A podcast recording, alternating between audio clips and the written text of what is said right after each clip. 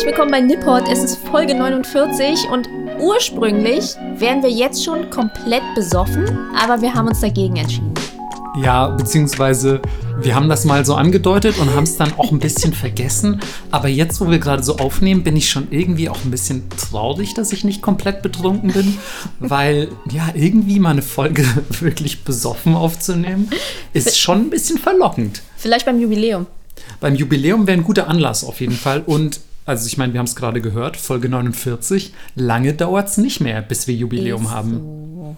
Ist so. Aber ja, Melissa, warum wären wir denn fast betrunken gewesen?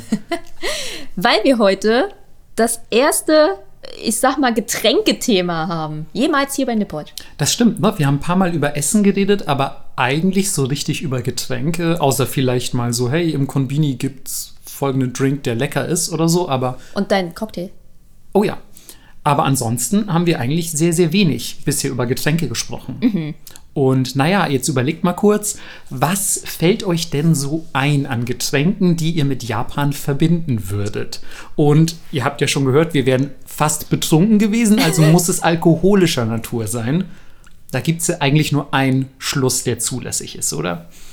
Äh, Tee mit Schuss. Ja, Tee, Tee, Tee und Schuss, Matcha mit Wodka. Das, das japanische Nationalgetränk. Boah, aber äh, so ein, so ein Matcha Milk Tea mit 42er oder so, ist bestimmt ganz geil. Eigentlich, eigentlich ja. Wir machen noch mal eine Cocktailfolge. Und, und wir probieren dann einfach immer den jeweiligen Cocktail, den wir gerade ersonnen haben. Ja. Und, und probieren ihn einfach live für euch aus. Und dann hört ihr einfach, wie wir über unsere Mikrofone uns erbrechen und so. Das wird super. ähm, nee, aber heute geht es natürlich um Sake. Yeah. Ganz, ganz klar. Und, ja, bitte, Ich, Melissa? ich warne jetzt schon mal vor. es gab viel Diskussion im Vorlauf dieser Folge, mehr als gewöhnlich auf jeden Fall, weil ich war so, wir müssen zwei Episoden machen, es gibt so viel geile Infos und Marco war so, nein, die Hälfte von dem, was du aufgeschrieben hast, ist einfach nur nerdy und langweilig. Also du stellst diese Diskussion ein bisschen arg einseitig dar und ich habe das Gefühl, dass ich dabei sehr schlecht wegkomme. Aber, aber ihr habt Melissas Notizen nicht gesehen. Normalerweise ist Melissa lazy as fuck. Kommt aufs Thema an. Kommt aufs Thema an. Und jetzt hat sie mir einfach, äh, ich weiß nicht, am Freitag oder so Notizen geschickt für diese Folge. Und sie ist einfach, sie hat einfach komplett den Verstand verloren. Und, und alles aufgeschrieben, was man jemals zu Sake hätte wissen können oder müssen. Und ähm, ich sag mal so, es waren, es waren so viele Details, die auch teilweise wirklich, da wurden Gärungsprozesse auf, auf chemischem Level geschildert und so, dass man eigentlich meinen würde, hey Melissa, halten wir doch mal den Ball flach, wir wollen ja nur den Leuten erklären, was es mit Sake auf sich hat. Und wir, keine Sorge, wir werden euch heute auch erklären, wie Sake gemacht wird. Oh ja. Aber es wird nicht, vielleicht nicht ganz so krass, wie Melissa es sich gewünscht hat. Deswegen zum ersten Mal in der Geschichte von Nipport habe ich gesagt, okay, ich habe das aber trotzdem aufgeschrieben. Und deswegen gibt es meine Notizen, die es nicht reingeschafft haben, einfach auf Patreon. Für alle, die es interessiert, was es mit Reissorten auf sich hat, die können sich das da durchlesen. Geil, dann wird auch endlich mal jemand ähm, verstehen lernen, quasi, mit was für Notizen ich teilweise konfrontiert werde. Hä, same, same. Äh, Meine Not ganz ehrlich, meine Notizen sind absolutes Textgold. Ja. ganz ehrlich, viele Leute würden sich diese Notizen tätowieren lassen, weil das so gute Notizen sind. Wie vielleicht auch unsere neuen Patreons, Bea und Basti. Ja, vielen Dank. Vielen Dank einmal Bea und Basti, die uns nämlich auch geschrieben haben. Hey, wenn ihr euer Meiji-Restaurationstattoo habt, könnt ihr uns bitte die Vorlage schicken. Wir würden das auch gern haben. Beste. Das ist ganz ehrlich, irgendwann wird es soweit kommen, wenn dieser Podcast richtig, richtig fame ist, ja, dass Leute sich darüber identifizieren. Und dann einfach, wenn du in die richtig coolen Clubs beispielsweise in Berlin willst, musst du einfach dein Meiji-Restaurationstattoo vorzeigen. Ist so. 100 Pro. ähm, aber Bea und Basti sind nicht alleine, denn wir begrüßen einen weiteren neuen Patreon an Bord. Es ist Micha. Ich glaube, es ist Misha, Uh, oder? wegen SCH. Ja, also, äh, falls wir den Namen falsch ausgesprochen haben, tut uns das sehr leid, aber ich sage jetzt einfach mal Misha. Du bist herzlich willkommen an, an Bord der MS Nipport. Melissa macht gleich ein äh, Schiffsgeräusch für dich. Oh geil, wir gehen immer mehr so in Richtung Mississippi-Dampfer, habe ich Ja, ein bisschen Vintage. Am Anfang waren wir so ein Kreuzfahrtschiff oder viel, dann zwischendrin waren wir vielleicht eher so ein fliegender Holländer, so ein Geisterschiff und jetzt sind wir so ein Mississippi-Dampfer. Oh Mann, es gibt, glaube ich, auch so eine, so eine Pfeife, die einfach nur das macht. So ein Geräusch, die müssen wir mal kaufen. Ja, vielleicht brauchen wir, ich glaube, das hatten wir schon mal in der Folge angesprochen, wir brauchen so ein Soundboard, ne? Ja, wo wir einfach draufdrücken können und dann kommen so Geräusche. Wenn zum Beispiel Melissa mal wieder was Gemeines über mich sagt, dann mache ich einfach so ein Peitschenhieb-Geräusch. Wie bei so Drag Race, dieser Shade-Button. Was, was macht der für ein Geräusch? Wie so eine, so ein bisschen wie so eine Klapperschlange oder so, würde ich sagen. Eine Klapperschlange. Oh, ja, okay. Ja, so ein Zischen dann. Oder Ja. macht das das Klappern von. von Nee, mehr so das Klappern. okay. Naja, Oh. all, ihr wisst alle. Naja, aber ey, ihr habt schon gehört, es gibt super viele Infos heute. Deswegen haben wir die Recherche aufgeteilt und ihr habt ja schon gehört, ich mache diesen ganzen Gärprozess. Wie funktioniert das überhaupt mit dem Reis? Und Marco macht Geschichte und natürlich sollte man sinnvollerweise damit loslegen, oder? Das ist vollkommen richtig. Äh, Ich möchte aber natürlich zu unserer Verteidigung, muss ich sagen, nicht nur meiner eigenen, äh, möchte ich anfügen, dass wir uns natürlich äh, schon, schon irgendwie intensiv auch mit dem Thema beschäftigt haben. Ich habe mich zum Beispiel, also Melissa hat 100 Pro nix über die Geschichte gelesen, aber ich, ich bin ein geiler Typ einfach, muss man ja sagen. Ähm, nein, nein, leider eigentlich nicht, aber ähm, ich habe ich hab trotzdem ähm, mir natürlich auch diese vielen Gärprozesse durchgelesen und die Prozesse, die da involviert sind und habe da schon die Hände über dem Kopf zusammengeschlagen, weil ich wusste, fuck man, Melissa wird so ausrasten. die, die kennt sich nämlich aus mit sowas und deswegen ist es natürlich ganz selbstverständlich, dass Melissa euch diese Prozesse gleich noch im Detail erläutern wird. Bevor es losgeht und auch bevor es mit der Geschichte losgeht, möchte ich allerdings erstmal eine Sache klarstellen, die viel zu häufig äh, ja, fehlinterpretiert wird. Und zwar, dass es sich bei Sake um Reiswein handelt, was völliger Quatsch ist, weil man müsste eigentlich ich finde, Reisbier ist immer noch falsch, weil mit Bier verbindet man ja so prickelnden Alkohol, quasi Kohlensäure würde ich mit Bier verbinden. Aber vom Herstellungsprozess, und das werden wir eben gleich noch feststellen, ist Sake eigentlich eher so was Bieriges. Und ähm, ja, damit ist hoffentlich schon mal der erste Irrglaube über Sake ausgeräumt. Jetzt kommen wir aber tatsächlich zur Geschichte dieses famosen Getränks. Ähm, wenn ihr noch nie Sake getrunken habt, habt ihr jetzt noch die Chance, auf Pause zu drücken, schnell zum nächsten Asiamarkt zu laufen und eine Flasche zu holen, ähm, damit ihr diese Folge jetzt so richtig genießen könnt. Aber esst was dazu, Leute. Ja. Ich habe ich hab jetzt schon Hunger beim Aufnehmen. Das heißt, wenn ich jetzt gerade noch mehr Blödsinn rede als sonst, dann liegt es daran, dass nicht nur mein Hirn, sondern auch mein Magen leer ist. Ähm, ich versuche aber trotzdem die Geschichte so, ja, so charmant wie möglich und so, so informationshaltig wie möglich äh, rüberzubringen. Es geht tatsächlich los im dritten Jahrhundert vor Christus. Sehr, sehr früh.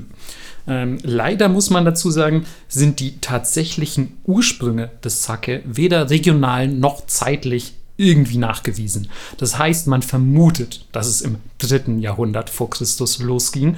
Und zwar als zum Ende der Jomon-Zeit der Nassreisanbau in Japan eingeführt wurde. Denn ja, also das ist zumindest richtig. Sake ist zwar kein Reiswein, aber aus Reis gemacht, wird der gute Stoff trotzdem. Und es gibt aus der damaligen Zeit schon ein überliefertes Ritual, das auch mit Shintoismus im Zusammenhang steht, ähm, bei dem Reis zerkaut wird und anschließend in Holzgefäße gespuckt. Diesen Prozess nennt man Kuchikami, im Prinzip einfach ja, mit dem Mund kauen. Also ja, der Name ist Programm. Und ähm, durch die Enzyme, die in eurem menschlichen Speichel enthalten sind, wandelt man quasi die Stärke aus diesem Reis in Zucker um und ermöglicht dadurch mit sehr, sehr, sehr, sehr, sehr viel Wartezeit einen Fermentierungsprozess. Und ja, das war für mehrere Jahrhunderte, war dieser sogenannte Kuchikami Sake, also der, der Mundkau-Sake, war der, ja, der, der gängige Alkohol, wenn man so will. Okay, viele Leute kennen das bestimmt von Your Name. Ja, richtig. Da kommt das tatsächlich auch vor. Ähm, ist natürlich da eher quasi so ein, ja, ein, ein ritueller Akt, ein, ein, eine Show-Einlage vielleicht schon. Ähm, damals hast du aber einfach gesagt, weißt du was, ich habe irgendwie Bock, in vier Monaten mal einen kleinen Schluck Alkohol zu trinken. Ich glaube, ich kau mal ein bisschen auf Reis rum. Ey, das war voll das Ding. Das war an einem bestimmten Vollmond, müsste irgendeine Jungfrau am Hof in dieses Ding spucken, ne? Ey, ich find's so geil, dass man überhaupt, also wie, wie ist das entstanden? Also wer hat gesagt, ich kau jetzt auf Reis rum, der auch äh, so, so eher ungenießbar ist, ähm, kau da drauf rum, ruiniere mir vielleicht sogar die Zähne und spuck das Ding aber wieder aus. Ich spuck diese Pampe, die ich da zerkaut habe, wieder in ein Holzgefäß und warte mal sehr, sehr lange. Also Tja. was, was war der Thought Process so dahinter? Also ich würde so gern wissen. Wenn ich, glaube ich, eine Zeitmaschine hätte, würde ich nicht Dinos angucken gehen oder so. Und ich würde auch nicht Hitler umbringen, das sollen andere machen. Ich würde einfach wirklich zu speziellen, ähm, zu speziellen äh, Anlässen in der Geschichte zurückgehen, wo Sachen erfunden wurden und würde gerne mal checken, wie die Leute darauf gekommen sind. Ja, wirklich, ey. Ähm, dieses Jahr Ankauen eures, eures Alkohols. Nicht Das Alko- angrillen, ankauen. genau. Das ist, ey, ey, lass mal, ey, heute Abend, na, heute Abend kauen wir mal wieder an, oder? Schö- Schönes Wetter, heute Abend wird zack angekaut, Bruder. So, ja, so war das wahrscheinlich damals. Ähm, ja, dieses Ankauen ist auf jeden Fall ab dem 5. Jahrhundert nach Christus, wohlgemerkt, ähm, ist überflüssig geworden, weil gewisse Pilzkulturen, die auch später von Melissa noch im Detail auseinandergenommen werden, ähm, über Korea aus China importiert wurden. Und diese Pilzkulturen haben es ermöglicht, quasi diesen Fermentierungsprozess und diesen Herstellungsprozess auch ohne Spucke zu ermöglichen. ähm, wie das genau funktioniert, das erfahrt ihr gleich noch. Ähm, die früheste Erwähnung tatsächlich, also historisch belegt von Sake oder einem ähnlichen alkoholhaltigen Getränk Japans, ähm, findet man tatsächlich im chinesischen Wei Shu. Ich weiß nicht, ob ich es richtig ausspreche. Ich habe immer Angst, massive Angst, Same. wenn ich Chinesisch ausspreche. Aber Wei, Wei Shu. Vielleicht wissen die Leute ja, was gemeint ist. Also es ist das, ich glaube, es ist einfach das Buch, Buch von Wei. Ähm, und dort wird eben erwähnt, dass die Japaner sich mit irgendwas ähm, besoffen hätten. ähm, die erste japanische Erwähnung gibt's wie so vieles, ihr habt das jetzt schon tausendmal gehört, einerseits im Kojiki und im Nihonshoki. Ihr kennt die beiden Werke schon zu Genüge, das sind die frühesten tatsächlichen Schriftzeugnisse Japans aus dem 8. Jahrhundert, 712 und 720. Und die berichten von einem Bankett im Jahre 485. Übrigens jetzt auch toll, dass wir mal wieder so eine geschichtsträchtige Folge haben. Alle Jahreszahl-Fans sind schon, sind schon, haben sich schon untenrum frei gemacht, glaube ich. Ähm, Ich finde, man Sorge. sollte Nippot immer untenrum frei hören. Äh, Ich finde sowieso, also eigentlich die perfekte Art, Nippot zu hören, ist quasi auf so einer, äh, so, das ganze Wohnzimmer ist foliert, alles ist so voll mit Babyöl oder, oder Kokosmilch. Und, ähm, und man hört das so im Liegen und lässt sich vielleicht noch irgendwie mit Palmblättern Luft zufächern. Also, Und das flutscht Ist, so ein bisschen rum. genau. Also das ist auf jeden Fall, wie wir aufnehmen, sage ich mal. Hier Flutschgeräusch einfügen. Ja, das kommt dann, das kommt dann in der Post-Production, kommen die ganzen Flutschgeräusche. ähm, zurück zum Bankett im Jahre 485. Da haben die das auch gemacht. da gab es viele Flutschgeräusche. Könnte es tatsächlich, äh, könnte tatsächlich passiert sein, denn es ging darum, dass Adlige bei diesem Bankett gedichtet haben und in dieser Location, nenne ich es einfach mal, wo dieses Bankett stattgefunden hat, gab es einen kleinen Bach und auf dem sind, wie wir das auch heute teilweise aus sehr edlen Restaurants kennen, wo das künstlich erzeugt wird, sind auf kleinen Schälchen Sake, äh, Sake-Portionen vorbeigeschwommen, also kleine Schälchen voller Sake. Und wer ein gutes Gedicht abgegeben hat, zum Besten quasi, der, ähm, der durfte sich nach Zustimmung der anderen Beteiligten an diesem Dichtwettstreit, wenn man so will, durfte man sich da aus diesem Bach ein kleines Schälchen Sake nehmen und das trinken. Fand ich eigentlich, fand ich eigentlich eine ganz schöne Idee. Also da hätte ich auch mal Voll. wieder Lust an sowas teilzunehmen. Bist du gut im Dichten? Ich würde sagen, ich bin relativ gut im Reimen, weil mir relativ schnell Reime auf Wörter einfallen, aber nur irgendwas zu reimen ist ja noch lange nicht dichten. Vor allem, wenn du an Haiku oder so denkst, die sich ja ohnehin nicht reimen. Ähm, dann, also dann müsste man schon eher vielleicht eine, eine Stimmung rüberbringen und irgendwie vielleicht was sehr Intellektuelles von sich geben. Und ähm, da würde ich mich sofort im Hintertreffen sehen. Also äh, Intellektuelles von mir zu geben, ist ehrlich gesagt überhaupt nicht meine Stärke. Deswegen, ich glaube, ich würde nüchtern nach Hause gehen. Aber Melissa, ich würde einfach mal behaupten, du auch. Ja, same. Ganz einfach, weil ich dich noch nie hab dichten sehen. Und das heißt auch einfach, deine Leidenschaft für die Poesie ist nicht besonders ausgeprägt. nee, das stimmt nicht. Auf meinem Nachttisch liegt ein Haiku-Buch. Und morgens, bevor ich aufs Handy schaue, gibt es hin und wieder auch mal ein Haiku davor. Wow. Damit ich nicht direkt das Weltgeschehen ins Gesicht bekomme. Ich mag die South Park-Folge, in der Cartman seine um, umstehenden Menschen mit Haiku-Versmaß beleidigt. Das fände ich auch schön. Wir sollten eigentlich so einen Nippot-Haiku-Contest machen, wo wir was extra verlosen Oh, Das finde ich auch richtig gut. Ja. Ja, machen wir mal. Ein Haiku-Contest? Finde ich- Aber da müssen wir auch erstmal eine Folge über japanische Poesie machen, würde ich Oh sagen. mein Gott. Aber dann müssen wir am Ende beide auch eins vortragen. Richtig peinlich. Ey, ich habe ich hab tatsächlich schon etliche Haiku in meinem Leben geschrieben. Ja, same. Ich war in der Grundschule auch in der Haiku-Werkstatt. Ihr hattet in der Grundschule eine Haiku-Werkstatt? Ja, wir mussten alle in so dumme AGs und voll viele waren Sport und ich so, ugh, Sport. Was ist denn da los? Was ist das für eine geile Grundschulaktion? Ja, und es gab halt nicht so richtig was Handwerkliches, wo ich natürlich reingegangen wäre. Und das nächste, was dran war an Kunst, war halt Gedichtwerkstatt. Mhm. Und da haben wir halt auch äh, Haikus geschrieben. Das finde ich ehrlich gesagt ziemlich, ziemlich cool. Ja. Wow. Oh fuck, dann bist du, dann bist du auf jeden Fall sehr starke Konkurrenz. ähm, aber ich finde trotzdem, lass uns auf jeden Fall demnächst mal im Sommer, wenn das Wetter schön ist, lass uns mal an einem Bach irgendwie äh, Saufen. trinken und Haiku dichten. Oder einfach, oder wir setzen uns hier in Berlin an die Spree und trinken Späti-Bier. Schön Sterni an der Spree Ja. und Haikus schreien durch so ein Megafon. Oh ja, finde ich richtig gut. In Berlin gehört es ja auch immer zum guten Ton, andere mit seinem Gedankengut zu belästigen. Genau. Ähm, deswegen passt das schon. Ich finde es aber auch richtig geil, wenn jemand so völlig besoffen aufsteht mit einem Megafon, aber dann was zitiert, irgendwie so, der Bach fließt, die Fische springen, eine Blüte fällt ins Wasser. Wer reitet so spät durch Nacht und Wind? Es ist der Vater mit seinem Kind. ähm, nee, Erlkönig, das kann ja auch Es jeder ist noch das auswendig. Sterni, was in mir rinnt. Melissa. Und Scheiß. Ich musste viele Rapper interviewen. Deine, deine Rhymes sind ja on fire. Du, Mega. Äh, du, Ko- du Koryphäe, Gesundheit. Danke. Du Koryphäe des guten Rhymes. Oh mein Gott. Der Cringe, der Cringe ist heute real. Findest du? Ich finde eigentlich, ich bin immer relativ cringy. Ich glaube auch ehrlich gesagt, deswegen äh, äh, hängen die Leute nie so gern mit mir rum. Ich bringe die immer in sehr peinliche Situationen.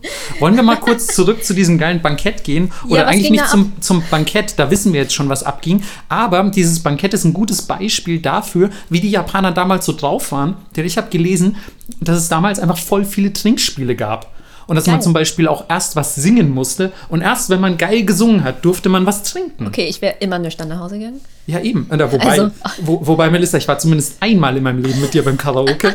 Ich weiß nicht. Du hast gesagt, geil singen. Okay, ich, ich, also ich habe keine Zeugnisse darüber gefunden, wie geil man singen musste. Aber, aber ich würde sagen, wenn du dieselbe Dedication, so dieselbe Hingabe an den Tag gelegt hättest, Ja, okay. hättest du vielleicht so ein kleines, kleines Gläschen bekommen. Ja, das stimmt. Obwohl, wenn man auch jetzt mit Japanern zum Karaoke geht, die sind immer sehr schmerzfrei.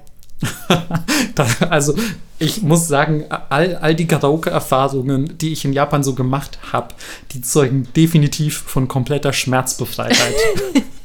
Audiovisuell, by the way. Ja. Also es, ist, es war immer eher nur, es war eigentlich eher eine Ausrede, um so richtig mal auf die Kacke zu hauen und Ja. nicht, nicht mehr der zu sein, der man außerhalb der Karaoke-Kabine ist. Ne? Karaoke-Kabinen sind wie Las Vegas. Was in der Kabine passiert, bleibt Ja. auch in der Kabine. Es ist, es ist wirklich ein bisschen so. Uh, ey, was ich in meinem Leben in Karaoke-Kabinen erlebt habe. Aber das ist vielleicht Thema für eine zukünftige Folge. Marco erzählt aus seinem Nähkästchen. Ähm, wir gehen mal ins Jahr 689. Habe ich irgendwie Bock drauf.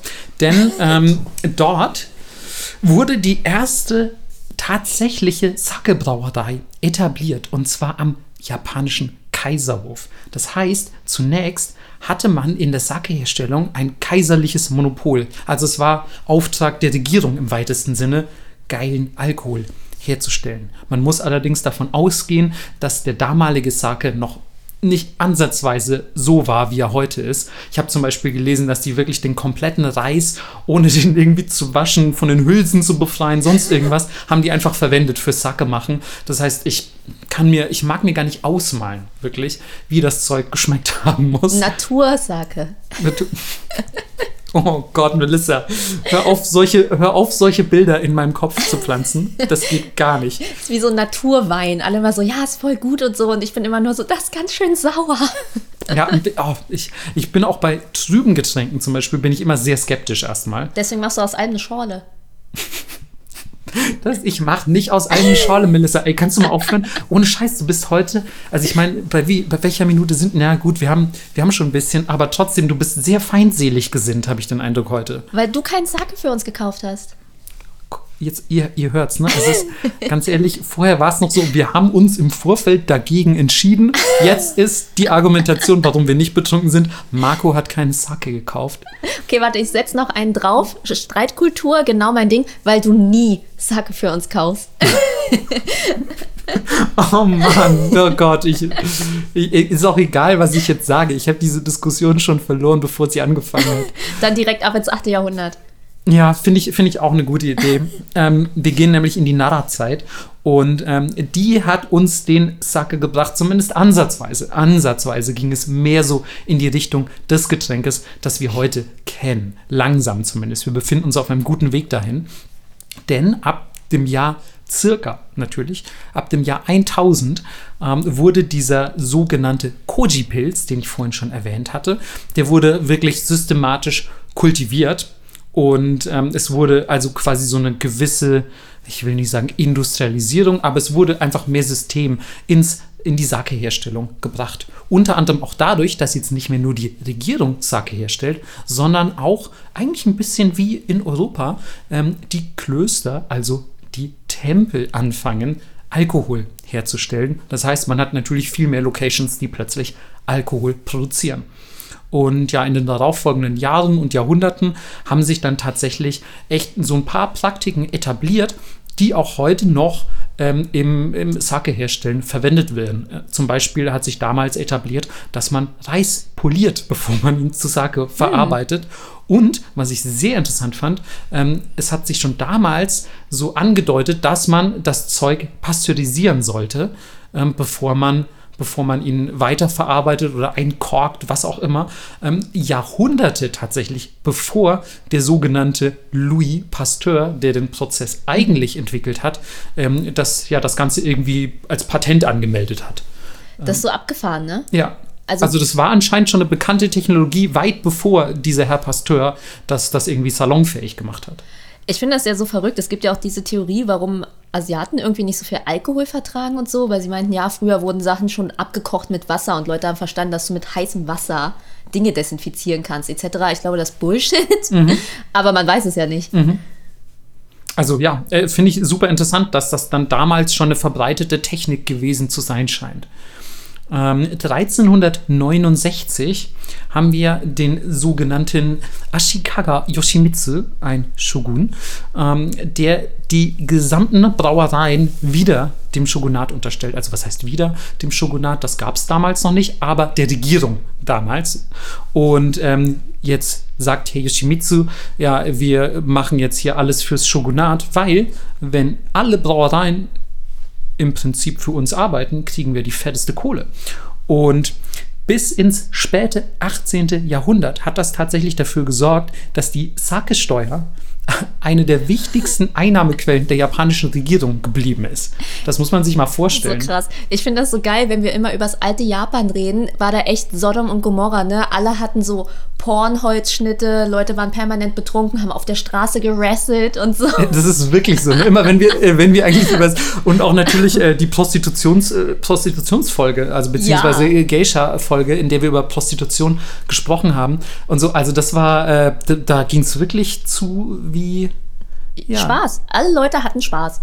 Also zumindest wurde, wurde sehr viel freizügiger gelebt, mhm. als das heute in Japan der Fall ist, meiner Einschätzung nach. Ja. Aber gut, ich war damals ja auch nicht dabei. Ähm, wir gehen ein kleines Stück weiter. Ähm, wir sind noch nicht ganz im 18. Jahrhundert angekommen. Das war natürlich nur ein kleiner Exkurs. Ähm, wir sind jetzt erstmal 1578. Und zwar wurde in diesem Jahr die Filterung des Sake erstmal angewandt. Was ich auch sehr interessant fand, denn wir interpretieren Sake, wenn ihr den schon mal gesehen habt, ja als ein sehr klares Getränk, das auch Wasser sein könnte. So klar ist Sake. Aber tatsächlich war er bis dahin trüb. weil er eben nicht gefiltert wurde. Das heißt, man hatte eher so eine milchige Flüssigkeit. Kommt übrigens äh, dein Natursacke nochmal eine ganz neue Bedeutung, Melissa. Ist so. Ich meine, jetzt gibt es ja auch noch trüben Sacke, aber es ist halt nicht Standard. Richtig, genau. Also der Standardsacke, den man so einfach irgendwo serviert bekommt, im Asialaden kauft, das ist auf jeden Fall in der Regel einer, der durchsichtig ist. Ähm, in der Edo-Zeit, äh, Melissa, ganz kurz, äh, wann hat die nochmal angefangen, die Edo-Jidai? Edo, da bin ich raus. okay, könnte man natürlich auch Tokugawa Jidai, Tokugawa Shogunat, äh, 1602. Die, die lasse ich mir nach 100 Patreons tätowieren. Ihr habt's gehört, Leute. wir, haben, wir haben das alles aufgezeichnet. Ähm, ähm, hat es so erstmals begonnen, dass man wirklich eine, in, in Anführungszeichen und mit Vorsicht zu genießen, aber eine Indus Industrialisierung der Sake-Herstellung hatte. Ähm, vorher haben tatsächlich die Leute zum Beispiel auch den Reis, um den äh, klein zu arbeiten, haben den zerstampft, wie wir das teilweise auch aus der Weinproduktion kennen. Aber da standen einfach Leute, haben mit ihren Füßen Reis klein getreten. Ähm, mittlerweile in der Edo Jidai haben wir Wasserräder, die tatsächlich äh, Maschinen antreiben, die diesen Reis ja polieren, von Hülsen befreien, klein machen. Und das finde ich eigentlich auch krass. Voll. Weil, äh, das ist das 17. Jahr, das anfängliche 17. Jahrhundert und dann wird schon mit Wasserkraft werden solche Maschinen betrieben. Also ich hätte das noch irgendwie barbarischer eingeschätzt, wenn ich ehrlich bin. Hast du mal äh, eine richtige in Japan gesehen? Also wo du so persönlich, keine Ahnung, 500 Yen reinwirfst und deinen Reis reinkippst? Nee, tatsächlich nicht. Weil das gibt's Wie, ja immer wieso noch. hast du sowas gesehen? Wo? Ich habe es nur lustigerweise auf TikTok gesehen, Okay. wo eine ihren Vater begleitet hat und der war so, ja, der kauft halt den unpolierten Reis, so einen riesigen Sack, weil der viel billiger ist und kippt das in so eine Reispoliermaschine, wirft da irgendwie 500 Yen rein und dann kommt der polierte Reis raus. Und das ist so ein richtig traditionelles Ding. Nee, nee, nee, das sah Oder- aus wie so ein, keine Ahnung, wie ein Fahrkartenautomat. Ah, okay, also schon, das ist dann was Modernes. Ja, ja, okay, ja. Okay, okay. Aber, aber auch dann krass, erstens, dass es das immer noch gibt. Genau. Und dass es anscheinend auch irgendwie vielleicht mit einem gewissen Prestige verbunden ist, unpolierten Reis erstmal polieren zu lassen und so. Weißt du, wir wollen nur den richtig guten Stoff. Ja. Und gleichzeitig aber auch total krass, dass die das damals einfach schon so etabliert hatten. Als, das muss ja eine komplett, die war ja wahrscheinlich komplett aus Holz mit ein paar Metallteilen. Ich keine Ahnung, wie ich mir das Ding vorstellen soll. Vielleicht hätte ich mal ein Bild recherchieren sollen, ne? Aber ich, ich meine, es ist ja nicht so weit von Windmühlen zu Wasserrädern und so. Ich glaube, das haben die Leute relativ schnell begriffen. Hm, fair enough, ja. Ich, eigentlich eine gute Frage. Wann wurde denn die Windmühle erfunden oder die Wassermühle? Echt kein Plan. Anyway, ähm, damals in der Edo-Jidai gab es sie auf jeden Fall schon, wie wir gerade festgestellt haben. Ähm, des Weiteren hat sich aufgrund dieser, ja, ich sag mal, dieses, dieser Erfordernis, ja, dass man viel Wasser braucht, um solche Dinge zu betreiben, hat sich auch herauskristallisiert, dass die Hyogo-Präfektur, das ist äh, die Präfektur, in der auch Kobe liegt, kennt ihr sicher, ähm, hat sich, hat sich quasi die Hyogo-Präfektur als, ja, ich sag mal, Zentrum des, der Sake-Herstellung etabliert. Und zwar einerseits, weil dort äh, viele Flüsse sind, die quasi die Wasserräder betreiben können. Andererseits aber natürlich auch, weil man auf den Wasserwegen sehr viel besser alles Mögliche transportieren kann. Den Reis, den fertigen Sake und auch generell, wo Wasser ist, ist natürlich normalerweise auch viel Landwirtschaft. Das heißt, man kann gut den Reis auch anbauen und so. Das heißt, Hyogo-Präfektur war einfach prädestiniert dafür, dass man dort Sake herstellt. Und jetzt kommt's, 1804 waren 5% aller Haushalte in der Hyogo-Präfektur oder zumindest im Großraum Kobe und Itami Sakebrauer. Das muss man sich mal vorstellen. Alter, was für ein mega weit verbreiteter Beruf. Und es müssen einfach wirklich alle Leute ständig besoffen gewesen sein. Du musst ja testen. Ja, genau. Ja, äh, ich war äh, Sake Brauer früher, heute bin ich nur noch Sake Tester. Aber äh, geil auch. Ist das nicht so Standard wie so Fußballer, die dann Trainer werden? Ah, ja, so könnte, ja, vielleicht ist das tatsächlich so. Oder fängt man vielleicht als Sake Tester an und wird dann Brauer? Ich weiß es nicht. Also ich meine, ich ergreife ja eigentlich den Beruf im Idealfall, für den ich Leidenschaft habe. Saufen, ja. Ja, Okay. Ich meine, im Prinzip hast du es ja ähnlich gemacht. du doch auch. Ja, stimmt eigentlich, fällt mir gerade auf. Ja. Wir haben nicht allzu schlecht abgeschnitten bei unserer Berufswahl, würde ich schätzen. yes. Okay, cool. Aber ist auch okay, wenn deine Leidenschaft Geld ist, dass du einfach nur einen Job machst, wo du Geld verdienst. Voll okay. Ja, finde ich auch.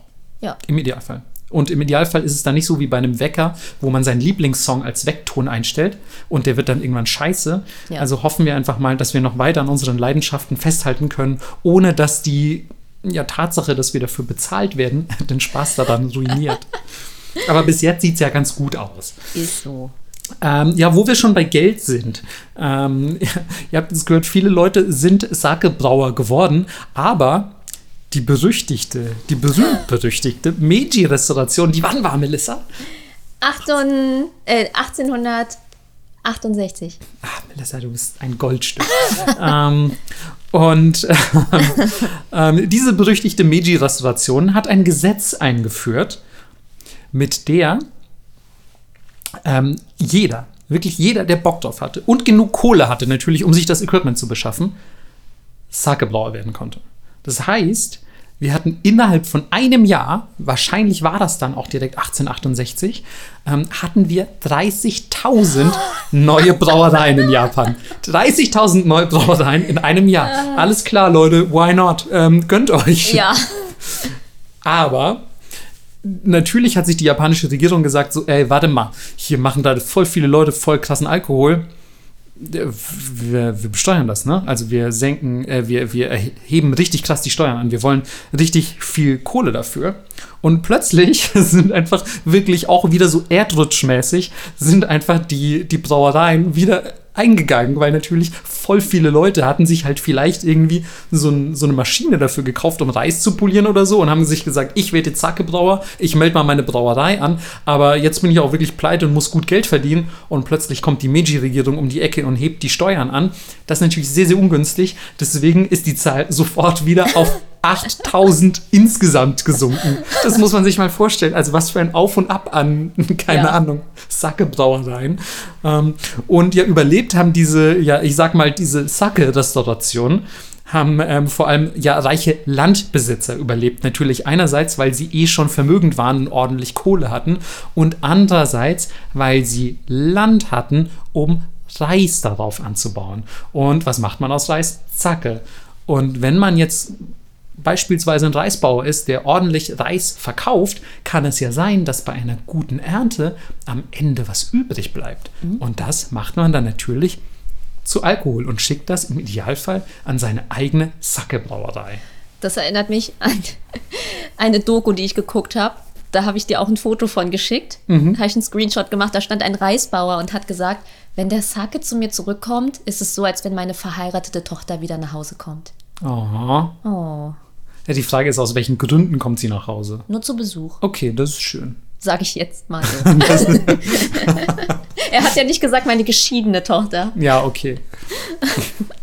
ähm, nein, das ist dann tatsächlich ganz romantisch. Ich habe sowieso auch gefühlt jetzt, im, ähm, du hast ja auch vorhin mir so einen anderen Trailer noch gezeigt. Du hast äh, ja wahrscheinlich auch wieder mal, wie ich dich kenne, 10.000 Dokus gesehen so. im Vorfeld und so. Und ich finde, da haben schon wieder so viele Leute eine so emotionale Bindung zu ihrer Arbeit und haben so, ja, ich weiß nicht, wertschätzen das so sehr und machen das schon wieder alles zur Kunst einfach. Ja. Das ist, ah, das, ich liebe sowas. Einfach dafür liebe ich Japan, dass so vieles einfach irgendwie ja, zu, zu einer Kunst erhoben wird. Und sei es eigentlich ein noch so banaler Akt. Und ich möchte jetzt nicht Sake-Herstellung als banalen Akt bezeichnen, das werden wir gleich noch feststellen, dass das alles Ja. andere als banal ist. Aber du weißt, was ich meine, ne? Es ist so ein, Ja, auch die Ja. kleinsten Handarbeiten sind einfach so. Und ich habe es schon tausendmal gesagt, aber ich sage es nochmal, wie schön es ist, dass Leute Stolz in ihr Handwerk haben. halten. Absolut, Mann. Ja. Äh, hoffen wir doch mal, dass es, ähm, dass es auch mit dem Sake äh, we weitergeht und, und der nicht ganz so unterfordert wird wie beispielsweise der japanische Holzschnitt. Ne? Hört gerne noch mal in die Folge rein, wenn ihr wissen, äh, wenn ihr wissen wollt, wie eigentlich muss man wirklich so sagen, die japanische Regierung ihre Kultur mit Füßen tritt an manchen Stellen. Ist so. Ähm, wir Wegen gehen, der Technologie. ja, Ich war zu langsam. Ja, das, das war auch, Melissa, das war ein bisschen forst jetzt auch.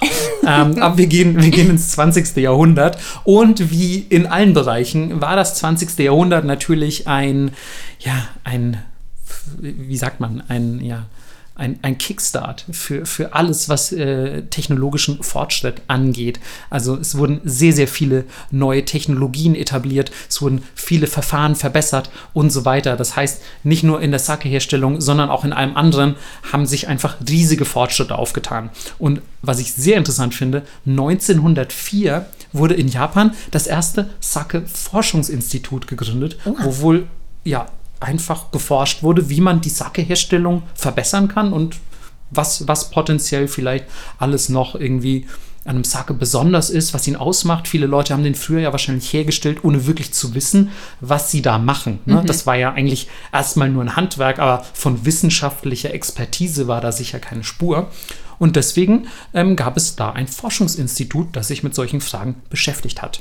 Es wurde beispielsweise auch der Fermentationsprozess äh, verbessert. Es gab natürlich Industrialisierung und Co. Wir haben es ja auch schon in vergangenen Folgen erfahren. Mit der Meiji-Restauration hielt der westliche Fortschritt Einzug in Japan, unter anderem auch durch ähm, Maschinen, die dann importiert wurden ähm, und auch welche, die natürlich bei der Sake-Herstellung geholfen haben. Unter anderem gab es statt Holz jetzt Emaille-Behälter, die ähm, für, für die äh, Herstellung benutzt wurden. Und ihr wisst sicher, wie das aussieht, sind diese, ja, diese glasierten, ich habe gelesen, es wird hauptsächlich Metall und Glas wird glasiert mit diesem, sagt man eigentlich em, Emaille Emaille? oder Emaille? Man lässt das L weg, oder? Emaille? Ja, Ich habe keine Ahnung. es ist, Ich würde Emaille sagen. Ohne das L. Emaille hört sich irgendwie seltsam für mich hört an. sich seltsam an, ne? Aber Leute sagen ja auch Gelantine, obwohl es Gelatine ist. Mhm. Und Ja. Kardamom und so das sind alles so Wörter, die man Das, so das sagt. stimmt. Es ist auch ein Wort, was ich zugegebenermaßen recht selten benutze, aber man schreibt es auf jeden Fall mit einem Doppel-L. Ähm, Und wir ignorieren beide. Ja, wir ignorieren beide und eigentlich interessiert mich bei Wörtern eh nur, wie sie geschrieben werden. So, Aus, Aussprache, uch, Aussprache ist sowas von 2019, ja. Ich, ich, ich mache mal eine vorsichtige Prognose ab 2050, äh, ab 2050 nur noch schriftliche Kommunikation. Auch nicht so schlecht. Ach, das wäre so geil. ähm, dann auch keine Podcasts mehr, dann müsst ihr euch alle Scripts durchlesen. Hä, nee, das wird alles von so einer Bot-Stimme vorgelesen, wie bei Google Translate. Aber die sind 2050 bestimmt schon mega gut. Voll. Ja. Dann, oh, dann wird dieser Podcast auch endlich mal richtig sexy und es wird einfach nur noch so, es werden so Sake-Rezepturen werden einfach nur noch ins Mikro gehaucht von irgendwelchen sexy Androiden. Aber es wäre auch krass, wenn du was einsprichst, einen Text, du liest einen Text vor, Mhm. Ja. einen vorgefertigten, und daran erkennt die AI, wie deine Stimme ist und deine Intonation, und dann macht der Bot das für dich. Aber ich glaube, äh, und ich weiß jetzt nicht, ob ich mich zu weit aus dem Fenster lehne, aber ich glaube, sowas in die Richtung gibt sogar Ja, schon. ja, gibt's auch schon. Okay. Aber hier und da hört man es halt noch ein bisschen, ne? Ja. Also die Andy Warhol-Doku, ich glaube, die ist jetzt gerade auf Netflix, da haben sie es ja so gemacht. Ah, er, okay. er spricht quasi diese Doku. Ah, also man hört sie- ihn sprechen. Ich habe sie tatsächlich noch nicht gesehen, aber wie geil ist das denn? Ja, und es ist irgendwie abgefahren und auch gruselig, weil ich denke, okay, wenn ich in 50 Jahren sterbe, in 50, 60 Jahren, dann muss ich irgend so eine Klausel verfassen, damit Leute nicht meine Stimme und mein Bild benutzen, um dann Holo-Auftritte zu machen oder so. Weißt du, so berühmte. Holo-Auftritte, Melissa, klar. Hä, die bauen sich Jackson. Melissas Sexbots. Das würde ich erlauben. Bitte nicht zu kommerziellen ein äh, Zwecken einsetzen, bitte, bitte nur für Rumgebumse. private, private Nutzung okay. Kommerzielle Nutzung nein. Oh mein Gott, ja, auch das habt ihr alle gehört. ähm, ah, Melissa, wollen wir noch ein bisschen über Sake sprechen? Ja. Ähm, genau, wir waren dabei, dass, äh, dass die Emaille-Behälter, oh Mann, ich sollte das nicht mehr sagen, ähm, statt, statt Holzbehältern verwendet wurden zur Gärung. Und das hat natürlich dazu geführt, dass der Geschmack viel neutraler wurde, denn Holz ist ja auch ein organisches Material, das immer ein bisschen von seinem Geschmack abgibt. Jetzt habt ihr aber glasierte künstliche Behälter und ähm, die auch seitdem, also seitdem werden keine Holzbehälter mehr verwendet, zumindest in der standardisierten Massenproduktion. Und ähm, das heißt, man hatte jetzt einfach den Fremdgeschmack des Holzes quasi aussortiert. Ich finde das super interessant. Wie zum Beispiel Wein wird ja teilweise auch in Beton ähm, gekeltert, sagt man vermutlich. Ähm, Ich schätze, gewonnen.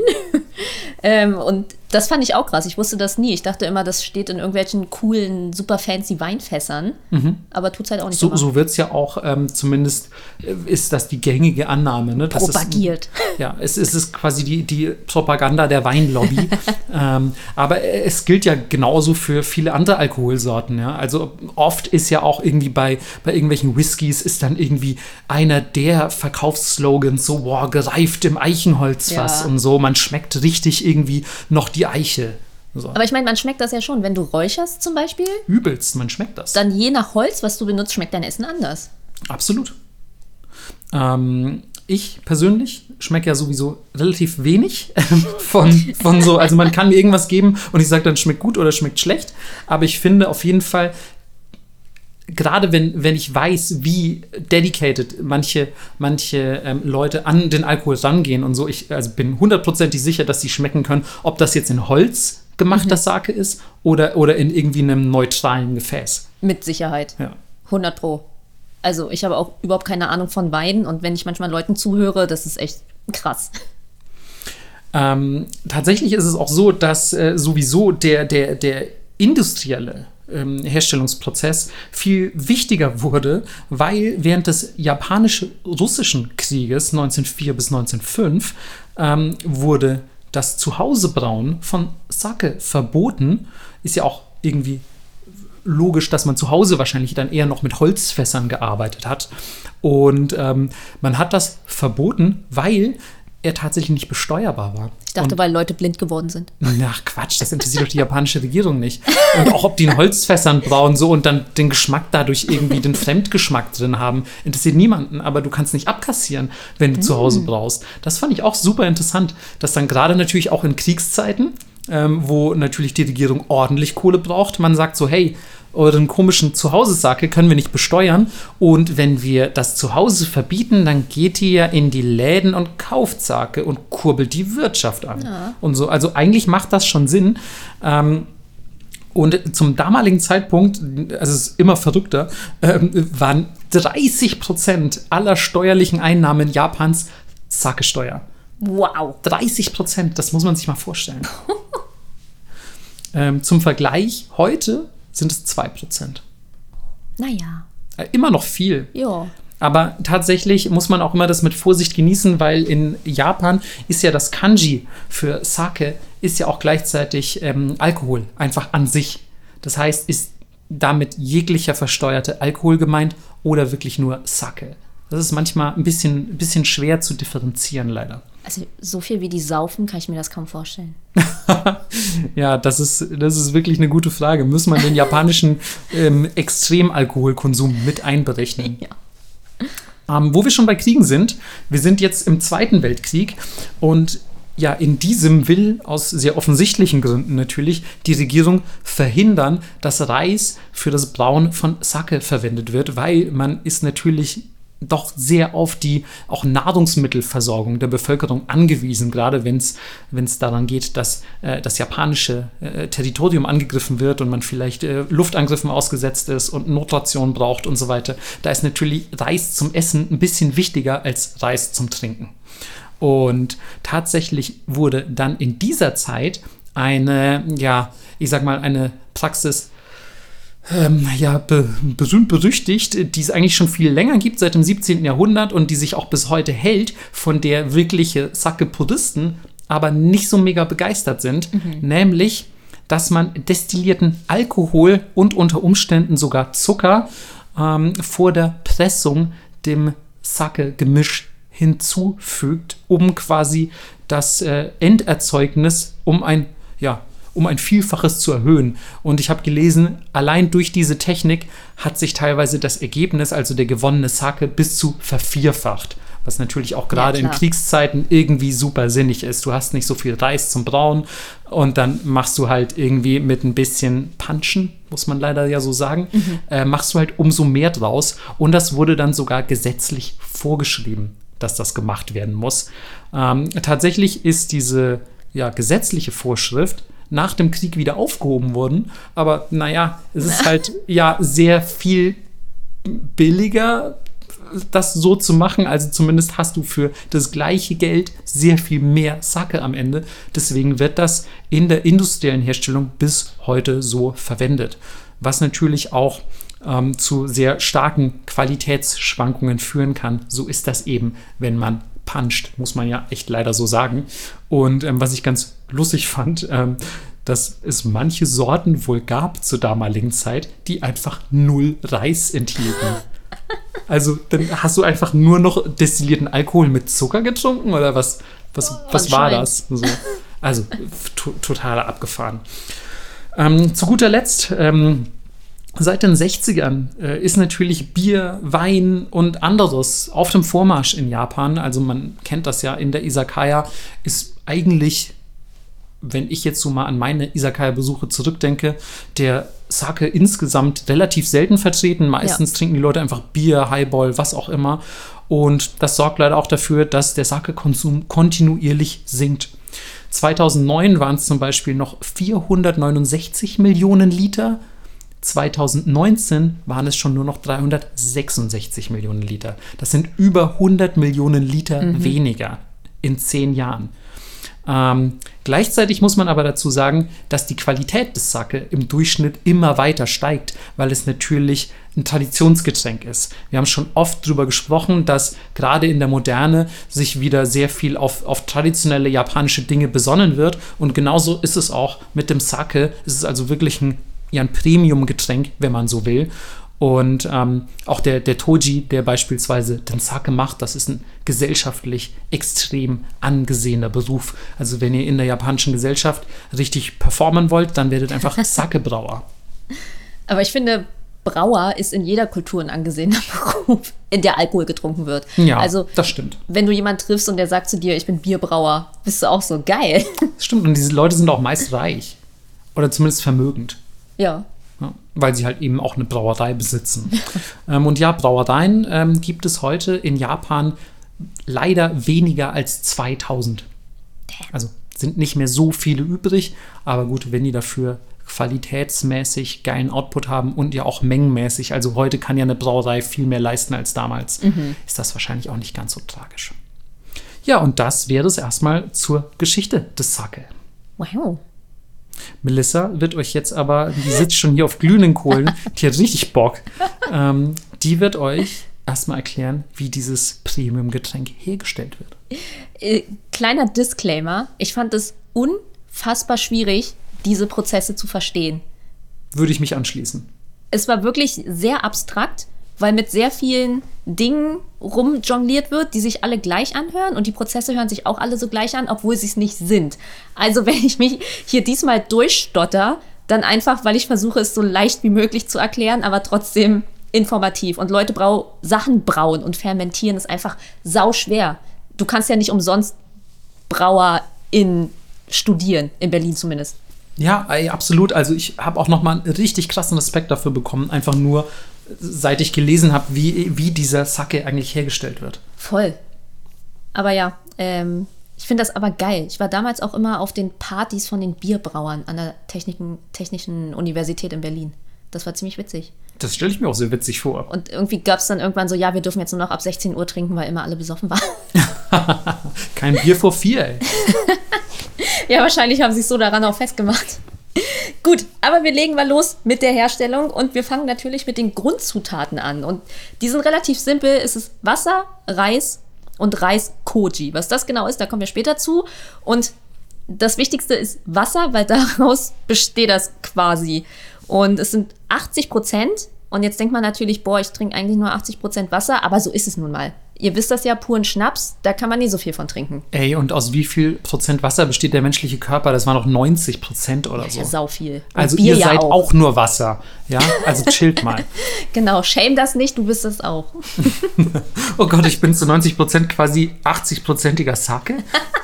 Habe ich das richtig umgerechnet? I don't know.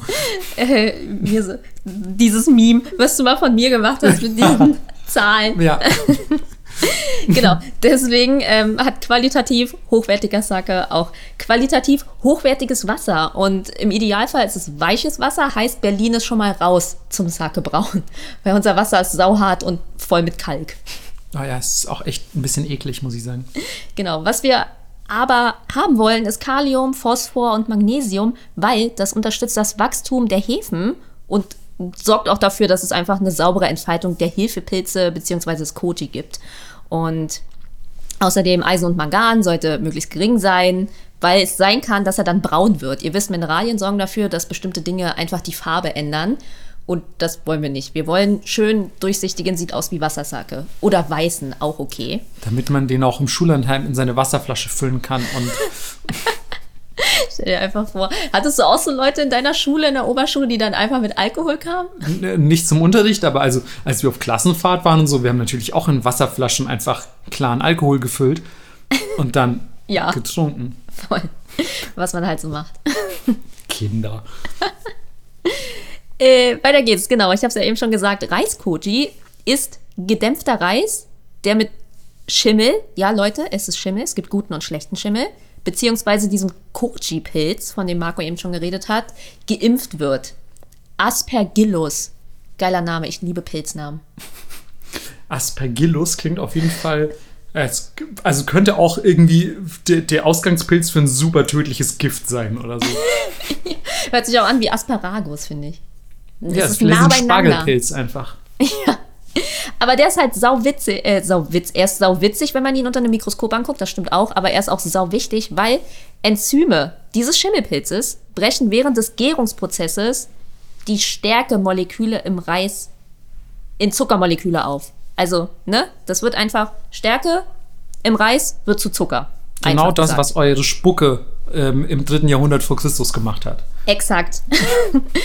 Und diese Zuckermoleküle brauchen wir, weil es später auch noch Hefezellen gibt. Und ihr kennt das vom Brot und Kuchen machen. Hefe braucht irgendwas zu essen, weil es sind wie so kleine Hefetierchen. Und wenn die Hunger haben, dann essen die den Zucker und dann passiert was. und was, das erfahrt ihr in der nächsten Folge von Midford. naja, dann, dann bewegen die sich erst. Die sind wie ich. Wenn sie nicht essen, können sie auch nicht arbeiten. und deswegen, äh, ja, Hefe darf auch nicht kalt werden, aber da kommen wir später auch noch zu. Äh, und je nachdem, welche Schimmelpilzsorten ihr habt, beeinflusst das das Aroma des Enderzeugnisses. Also wäre ich jetzt Sakebrauer und sage, ich will was ganz Süßes haben, dann nehme ich diesen Pilz oder ich will eher was Trockenes haben, dann nehme ich diesen. Also man muss sich gut mit diesen Pilzen auskennen. Genau. Und der Reis von den Bauern wird in warmen Monaten kultiviert. Kennt man wahrscheinlich, hat man mal gesehen. Und deswegen wird in den kälteren Monaten der Sake von den Braumeistern hergestellt. Also jetzt ist es ein bisschen egal, wenn der in der Fabrik gemacht wird, aber wenn der noch handwerklich gemacht wird, ist man immer noch von den Jahreszeiten abhängig. Ja, das stimmt. Also Sake eigentlich ein Wintergetränk. Also herstellungstechnisch meine ich. Herstellungstechnisch ja und ja. dann genau. Ja, trinken kann man ihn natürlich, wann man will, um Gottes Willen, ja. Lasst euch das nicht vorschreiben, ihr könnt Sake trinken, wann ihr wollt, auch jetzt. Yes. Und jetzt äh, legen wir mal richtig los, nachdem wir ungefähr geklärt haben, mit was es losgeht. Als erstes braucht ihr natürlich Reis, haben wir eben schon gehört, und der Reis muss poliert werden und das ist super super super wichtig, weil der Reis wird poliert, um Stärke im inneren Kern gewinnen zu können. Und als erstes werden außen diese Kleischichten entfernt. Die haben Inhaltsstoffe, die einfach die Fermentation stören. Fette, Eiweißstoffe, Aschepartikel. Und das muss alles weg. So. Dann gibt es ein Verhältnis. Das ist auch so ein bisschen qualitativ wichtig, was das Verhältnis von unpolierten zu polierten Reis ansagt. Die Reispolierrate ist super wichtig, dafür gibt es sogar einen eigenen Begriff. Ja, ähm, Semai Buai, das klingt gar nicht japanisch, nee. aber ähm, ja, das ist tatsächlich, also Buai ist die Rate und ich finde Buai klingt eigentlich nicht wie ein japanisches Wort. Gut.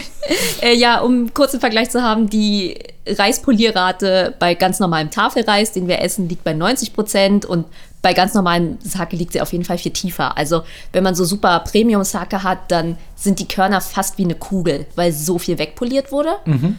Heißt aber natürlich, du brauchst viel mehr Reis, weil ja voll viel wegpoliert wird. Deswegen ist ja zum Beispiel so hochwertiger Sushi-Reis auch viel teurer, weil da so viel wegpoliert wurde.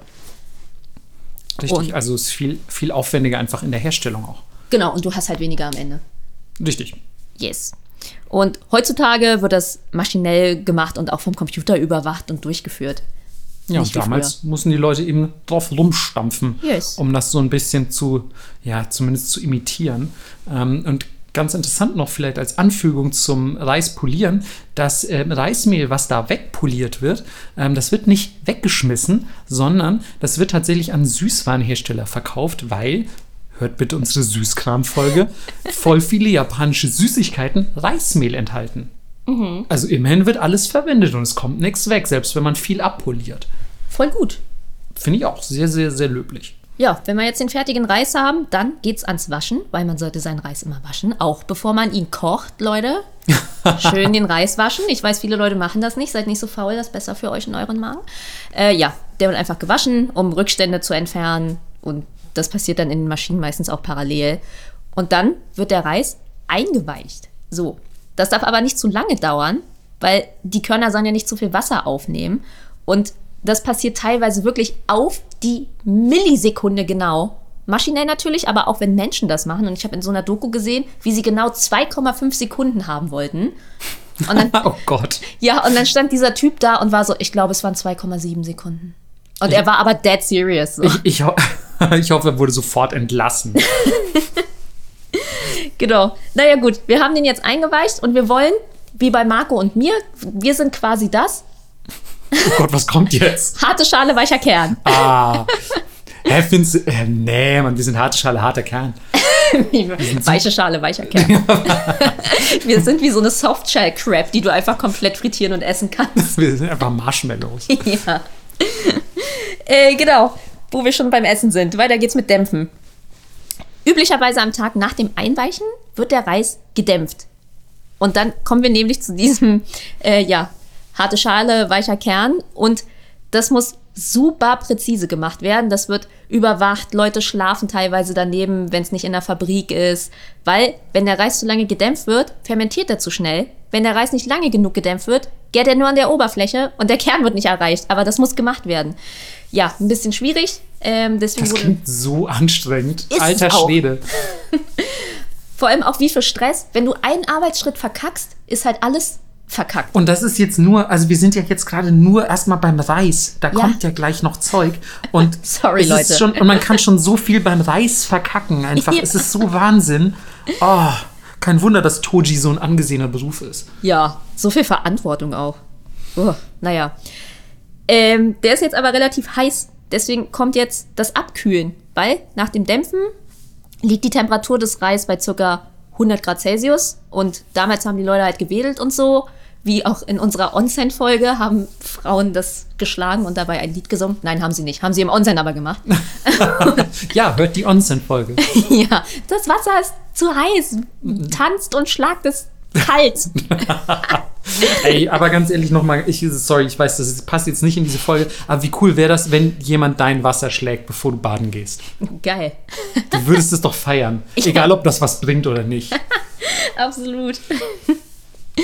naja, äh, es ist leider nicht so cool. Heutzutage wird es mit Hilfe von Kühlanlagen abgekühlt. Lame. Ich würde ich würd lieber einfach mal ein bisschen, bisschen Zucht und Anstand in mein Wasser prügeln. Genau, und weil das abgekühlt werden musste, war das halt eine Wintersache. Klar, ist ja kalt draußen. Ist so. Naja, ähm, jetzt kommen wir zu dem wichtigen Teil und zwar wird Reiskochi gemacht. Nämlich ein, äh, ungefähr ein Drittel des gedämpften Reises wird mit Schimmelpilz, wir haben ihn genannt, Aspergillus. As As Aspergillus. Aspergillus. Zerstörer der Welten. Er hat auch noch einen Nachnamen. O Orizai? Aspergillus oryzae, würde ich Ja. sagen. Aber klingt auf jeden Fall echt gefährlich. Ja, ja. Also Pilz-Overlord. Die Japaner nennen ihn Kojikin. Ja, Finde ich etwas handlicher. Kojikin wird auf den Reis gepudert, könnte man fast sagen. Also das richtige Wort dafür ist geimpft. Ja, der Reis wird quasi durchgeboostert. Ist so.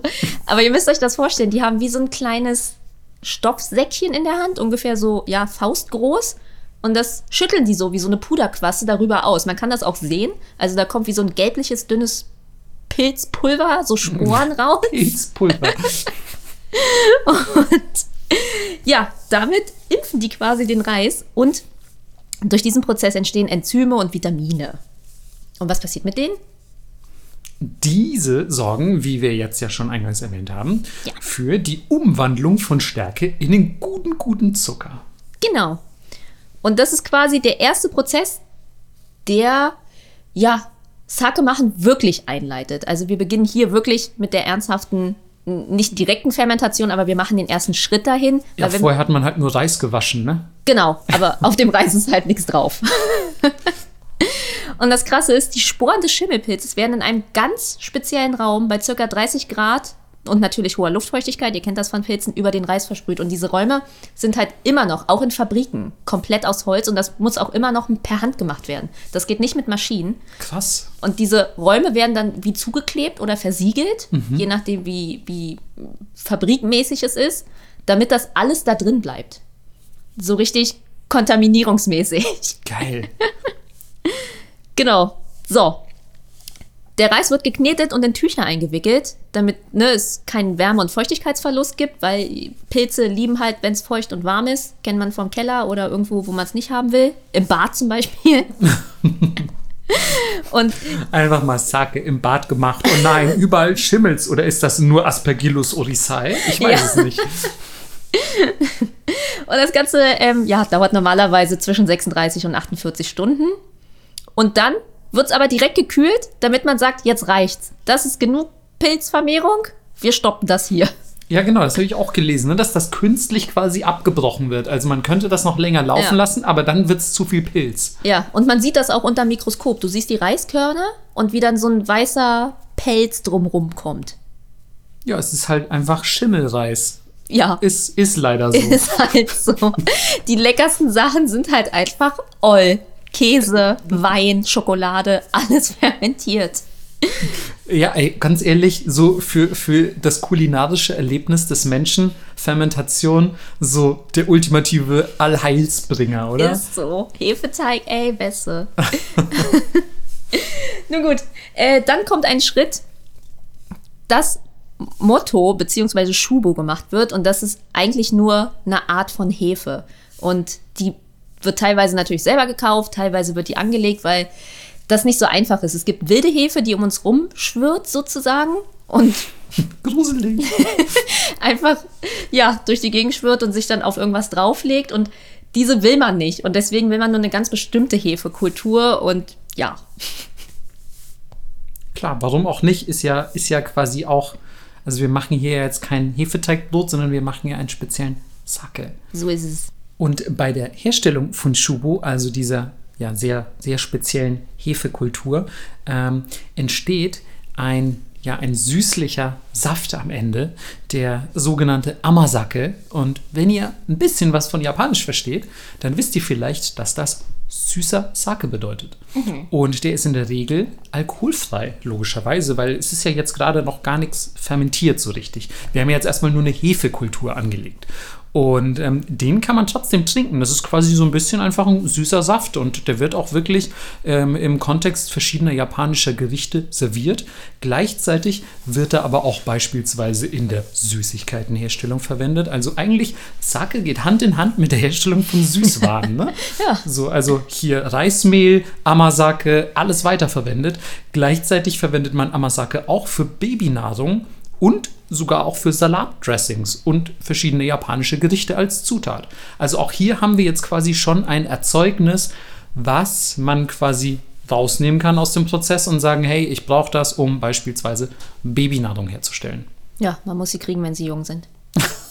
genau, genau, man, man macht die da schon Zacke abhängig.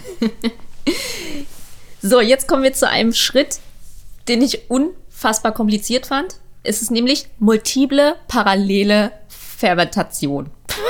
Ja, easy. Ey, ganz ehrlich, wenn ihr jetzt morgens aufsteht, ne? Also noch bevor ich meinen ersten Kaffee trinke, habe ich schon eigentlich mehrfach multiple parallel fermentiert.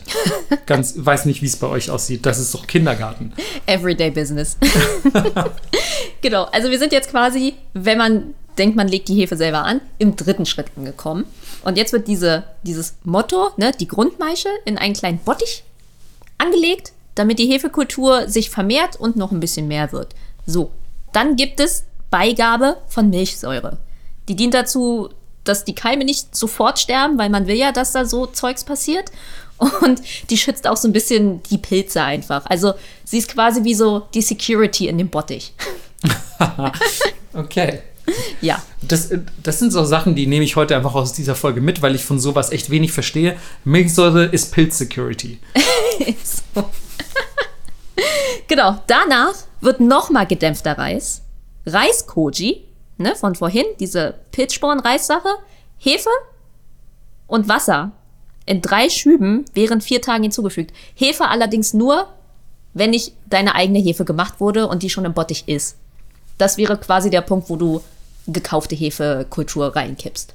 Okay. So. Das klingt so unfassbar kompliziert. Ist es auch. So, dann ruht der Reis am zweiten Tag übrigens. Das habe ich noch vergessen. Ja. Moto dient im darauffolgenden Gärungsprozess dazu, ein stabiles Gleichgewicht für alles zu wahren, damit ja es von einem nicht mehr als von dem anderen gibt. Und ähm, dieser Ablauf ist dieses drei Stufen produzieren. Also wovon ich vorhin gesprochen habe, dieses Parallelfermentieren. Weil normalerweise hat man ja eine Fermentation, wie zum Beispiel bei Wein, soweit ich Ja, weiß. bei Bier ja auch. Bei Bier auch. Und in dem Fall haben wir halt den Pilz und die Hefe. Und das macht es so besonders im Sake. Ja, und das ist halt von, auch gleichzeitig passiert. Also beim Bier zum Beispiel findet, also ich glaube, bei Bier wird, alle Brauer werden mich jetzt einfach totschlagen wollen, aber ich glaube, bei Bier wird ja auch mehrfach fermentiert, aber nacheinander. Also es wird nie gleichzeitig fermentiert und beim Sake laufen ja einfach mehrere Prozesse gleichzeitig ab. Genau. Und dann haben wir jetzt eine Fermentationsdauer von circa 21 bis 25 Tagen und in der Zeit sättigt sich die Hefe und Moromori hat eine Alkoholkonzentration von ungefähr 20 Prozent, die man auch dann ja mehr oder weniger beibehält. Es gibt natürlich wie bei jedem Alkohol Sake mit wenig Alkohol, Sake mit viel Alkohol, aber das ist es, was es im Moment ist. Du solltest vielleicht noch dazu sagen, Morumi ist dieser, also ist diese Pampe, die wir da gerade haben. Genau. Also dieses, was, woran wir die ganze Zeit arbeiten, nennt man jetzt mittlerweile Morumi. Yes. Und wenn man es anguckt, ist es ungefähr eine weiße Pampe, die blubbert. Mm, lecker. Natursake. Ja, wenn diese Fermentation abgeschlossen ist nach 21, 25 Tagen, wird der verbliebene Bodensatz herausgepresst. Und Der Bodensatz wird herausgepresst. Das klingt echt sehr fragwürdig. ja. Und teilweise auch schon äh, filtriert, damit man ein klares Produkt hat. Und wie wird der frisch gepresste Sake äh, Shinshu. Ganz, Sehr- ganz sehr süß. easy. Neuer, neuer Alkohol. Ja, Also- e- easy. Kann man sich gut merken. Ja, und wenn man ihn klar haben möchte und das Trüben verhindern, dann wird er nach dem Auspressen auf 60 bis 65 Grad erhitzt, beziehungsweise, wie wir eben gelernt haben, Pasteurisiert. exakt. So, Was ja eigentlich die Japaner schon viel früher gemacht haben als der Herr Pasteur. Aber naja. aber naja. so, und jetzt kommt quasi das, was wir auch vom Wein kennen, um den Sake ja zu beruhigen und ein Geschmacksprofil zu erzeugen oder es abzurunden, wird er ungefähr sechs Monate bis maximal ein Jahr gelagert. Ja, Und ja, Nee, nee, nee, ich wollte dich gar nicht unterbrechen, aber äh, äh, hau, hau mal raus. Weil ich, ich wollte nur anmerken, dass das, also dass das trotzdem auch relativ lang ist, oder? Oder check ich irgendwas nicht? Also bei Wein weiß ich auch, der wird teilweise ewig lang gelagert, Ja. aber dass man erstmal den sechs bis sechs Monate bis ein Jahr lagert, ist doch, ist doch echt lang, oder? findest du viel für Fermentation? Finde ich eigentlich nicht. Okay, guck mal, wie wenig Ahnung ich habe. Weil ich meine, es gibt ja auch Käse, der ewig reift und so, ne? Also Käse, auch Seife und so, das muss ja alles ewig liegen. Ich habe halt voll selten in meinem Leben Käse und Seife hergestellt. Alles andere habe ich gemacht. Tatsächlich, das hatte ich mir noch aufgehoben. Na guck, ey, das ist aber auch so lustig, ne? Dass du schon wieder so, hä, nee, ist doch voll, voll easy für Fermentation, ganz normale Dauer. Und Marco so, wow, ein Jahr wird der gelagert. Mich kannst du echt mit jedem Scheiß beeindrucken. Ja, also ich meine, du kannst ja Sachen auch immer beschleunigen unter bestimmten Voraussetzungen. Du kannst ja, es gibt bestimmt sowas wie Sake in drei Wochen auf YouTube, 100 Pro. Speedsake. Speed Sake, so gibt's garantiert. Aber äh, ja, ich finde, gerade so Alkoholgeschichten und so, das dauert einfach. Du Okay. die Sachen einfach liegen lassen, manchmal.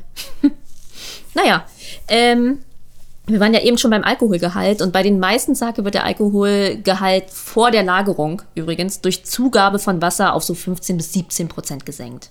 Ja. Schon wieder gepanscht, Mensch. Mann, ey. Naja. Und normalerweise wird der Sake vor der Flaschenabfüllung, also nach der Lagerung oder auch vor der Lagerung, nochmal pasteurisiert. Also es kann so und so passieren. Und übrigens kann Sake nicht wie Wein ewig gelagert werden. Und bitte, ja, ich weiß, Chardonnay kann man auch nicht ewig lagern. Es gibt Weine, da geht es einfach nicht. Aber Sake sollte innerhalb von ein bis zwei Jahren nach Abfüllung getrunken werden. Und ich möchte gerne jemanden zitieren, nämlich Rost Aoki. Schlecht wird er nie, aber man erkennt ihn nicht mehr wieder. Mhm. Mhm. Wahrscheinlich, keine Ahnung, entwickelt er irgendwie eine eine krasse Farbe oder so und wahrscheinlich einen abgespaceden Geschmack. Ja, oder wie bei Wein hast du nur noch Essig. Joch. naja, deswegen, also eine ungeöffnete Flasche, wie auch Wein, an einem kühlen und dunklen Ort, fern von Sonnenlicht und Wärmequellen aufbewahren. Und so um die 20 Grad ist für fast alle Sorten fein. Also wenn ihr super fancy schmancy seid und so einen Weinkühlschrank habt, dann packt das da einfach mit rein wie viele Zuhörer und Zuhörerinnen wir wohl mit einem Weinkühlschrank haben. Ich kenne tatsächlich nur eine Person, die einen hat. Ich weiß gar nicht, ob ich überhaupt eine Person kenne, die einen Weinkühlschrank besitzt. Ah, man muss dann auch schon Ahnung haben und nicht nur so einen Tetrapack Wein da reinschmeißen wahrscheinlich. ich möchte auf jeden Fall sagen, wenn ihr einen Weinkühlschrank habt, macht doch da mal eine Flasche Sacke rein. Ist so. äh, ja, und das war's. Wir sind durch. Aber das war wirklich alles sehr runtergebrochen, obwohl es schon so viel war. Ohne Scheiß, ich, also ich, wir haben uns im Vorfeld ja auch mehrfach drüber ausgetauscht und das ist wirklich schon die, die abge, abgeschmackte Version so. Ja. Also das ist, das ist Wahnsinn, wie viel in diesem Prozess einfach irgendwie zu tragen kommt, wie viele Leute da involviert sind, wie viele Prozesse benötigt werden, um einfach so am Ende so ein kleines, kleines, kleines Tässchen Sake zu bekommen. Mhm. Ist so. Und jetzt reißen wir noch ganz kurz ein Thema an, nämlich Reissorten, weil das natürlich die Grundlage ist, neben eurem super weichen Quellwasser, was ihr reinkippt. Ähm, und dafür müssen bestimmte Qualitäten wichtig sein. Also es wird auch festgesetzt, welcher Reis darf quasi genommen werden. Es ist, glaube ich, ein bisschen wie bei Craft Beer. Du kannst theoretisch machen, was du willst, wenn du es so ein bisschen für dich machst. Aber wenn du so official bist, dann muss es halt das sein. Ja, und es ist ja auch so, dass, ähm, das hatten wir noch gar nicht erwähnt, dass es einfach einen gewaltigen Unterschied gibt zwischen, also mittlerweile, früher war das sicher nicht so, aber es gibt einen gewaltigen Unterschied zwischen Reis, den man isst, und Reis, den man zum Sackebrauen verwendet. Genau. Also es ist, das ist nicht das gleiche Zeug. Da wird spezieller Sake-Braureis verwendet. Und ähm, von diesem speziellen Sake Braureis gibt es tatsächlich ähm, ja, um die 100 Sorten, die, die da verwendet werden. Und wahrscheinlich noch viel mehr von, von irgendwelchen Untergrund-Sake-Händlern oder so. Aber müsst ihr euch mal vorstellen, es gibt so 100 verschiedene Arten von Reis, die man da verwendet. Und dann noch mit den verschiedenen Wassern und so. Also es ist so krass, wie viele Nuancen man da reinbringen kann, mhm. allein durch solche Dinge, obwohl die Zutatenliste ja letzten Endes sehr begrenzt ist. Absolut. Und wir skippen jetzt diesen kompletten Reispart. Äh, wenn euch das interessiert, ich lade das einfach bei Patreon hoch und komme jetzt zu dem, was man eigentlich machen möchte, nämlich trinken. Ja, das stimmt. Aber ich finde es auch so, ich finde die, die Wut in deiner Stimme darüber, dass wir diesen Reispart skippen. Aber ich muss ganz ehrlich sagen, Melissa, du hast auch so, also du hast Sachen aufgeschrieben, ja, das, also wenn das jetzt hier ein Nahrungsmittel-Podcast wäre, ein reiner Nahrungsmittel-Podcast, dann würde ich würde ich noch irgendwie äh, verstehen. Also das, da merkt man wirklich die Leidenschaft für die für die Thematik. Also merkt man deinen Notizen an. Ihr Patreons werdet das ja dann sehen. Ähm, ja, Melissa, ey, bevor wir bevor wir einsteigen, bist du jemand, der gerne Sake trinkt? Ist, ja. das, ist das ein Getränk für dich? Tatsächlich ja. Ich war ganz lange überhaupt nicht into. Mhm. Und dann wurde ich von der japanischen Botschaft zu einem Sake-Tasting eingeladen. Mhm. Und das war mega abgefahren und das hat meinen Horizont einfach so krass erweitert, weil ich immer nur diesen billigen hier in irgendeinem so Sushi-Laden, der aber eigentlich von Vietnamesen geführt wurde, gibt es 2 Euro Sake. Ja, ja, klar. Sorry, ich will nicht. Dieser Choya-Sake und so, ja, ja, ne? ja. Dieser, den man früher immer irgendwo hatte. Genau. Und das ist überhaupt nicht mein Jam. Aber ähm, es gibt wirklich mega abgefahrenen Sake. Es ist echt wie Wein. und die Herausforderung, ein Sake zu pairen mit Essen, finde ich auch geil, weil Sake immer so ein bisschen savory, also so ein bisschen deftig. Für mich ist das eher ein deftiger Alkohol. Und deswegen macht es das ein bisschen schwieriger, aber macht es auch viel interessanter. Und die haben einfach teilweise nach einem Stück eingelegter Kartoffel, nach einem Stück Fleisch, hat der Sake einfach wie ein anderes Getränk geschmeckt. Und ich kenne sowas ähnliches vom Wein, aber nicht in dem Ausmaß. Ey, ich äh, bin, bin sowieso äh, super fasziniert davon, wie unterschiedlich Sake schmecken kann. Ich habe mittlerweile ja schon echt sehr viel getrunken, allein wegen meiner Zeit in Japan. Und gefühlt habe ich so viele verschiedene getrunken. Es gab immer mal wieder Abende, wo ich dachte, nee, ich mag keinen Sake, weil ich einfach einen hatte, der nicht so mein Jam war. Und dann wiederum, oh, Verzeihung, da versagt mir glatt die Stimme. Ähm, Versacke mir. Versa- versagt mir die Stimme. ähm, und zwar äh, gab es dann wieder um Abende, da habe ich einen getrunken, der war so lecker, dass ich dachte, ja, scheiße, Mann, Sake ist mein Lieblingsalkohol. Also es ist der Wahnsinn. Ihr müsst einfach, genau wie bei Wein, bei Bier, bei allen anderen Alkoholsorten, ihr müsst einfach, glaube ich, euer individuelles Glück finden. Ist so. Und ich, deswegen bin ich auch immer vorsichtig bei Leuten, die sagen so, nee, ich mag kein Wein oder nee, ich mag kein Bier. So, ich ich kann verstehen, also es gibt sicher Leute, die mögen gar kein Bier, aber Leute, die dem Ganzen vielleicht zumindest noch ein bisschen aufgeschlossen sind, probiert euch zum Beispiel mal durch die verschiedenen Sorten, weil es gibt so krasse Unterschiede, das glaubt man gar nicht. Ja, und ich bin auch großer Fan, Alkohol immer zum Essen. Mhm. Also mir zum Beispiel hat das echt eine ganz neue Welt eröffnet und auch Sachen, von denen man eigentlich sagt, das geht überhaupt nicht und das ist verboten. Du kannst keinen Weißwein zu rotem Fleisch essen. So, scheiß drauf, was dir schmeckt, schmeckt dir. Und wenn dir ein Rotwein zum Beispiel nicht schmeckt und alle werden sich jetzt tot cringen, aber für mich funktioniert das wirklich gut, weil ich Säure nicht so gerne mag. Hand drauf und mal ordentlich schütteln. Alles klar. Ey, aber ich finde, das meine ich eben mit individuell. Jeder hat so seine individuelle, seine individuelle Herangehensweise und sagt dann einfach so, ey, äh, ich mache das so und so und mir Ja. schmeckt so am besten. Und das finde ich eigentlich ganz schön. Ja, oder dann mach halt einen Löffel Zucker rein, ciao. dann mach halt einen Sangria draus. Ey, am liebsten, am liebsten trinke ich Cola Merlot.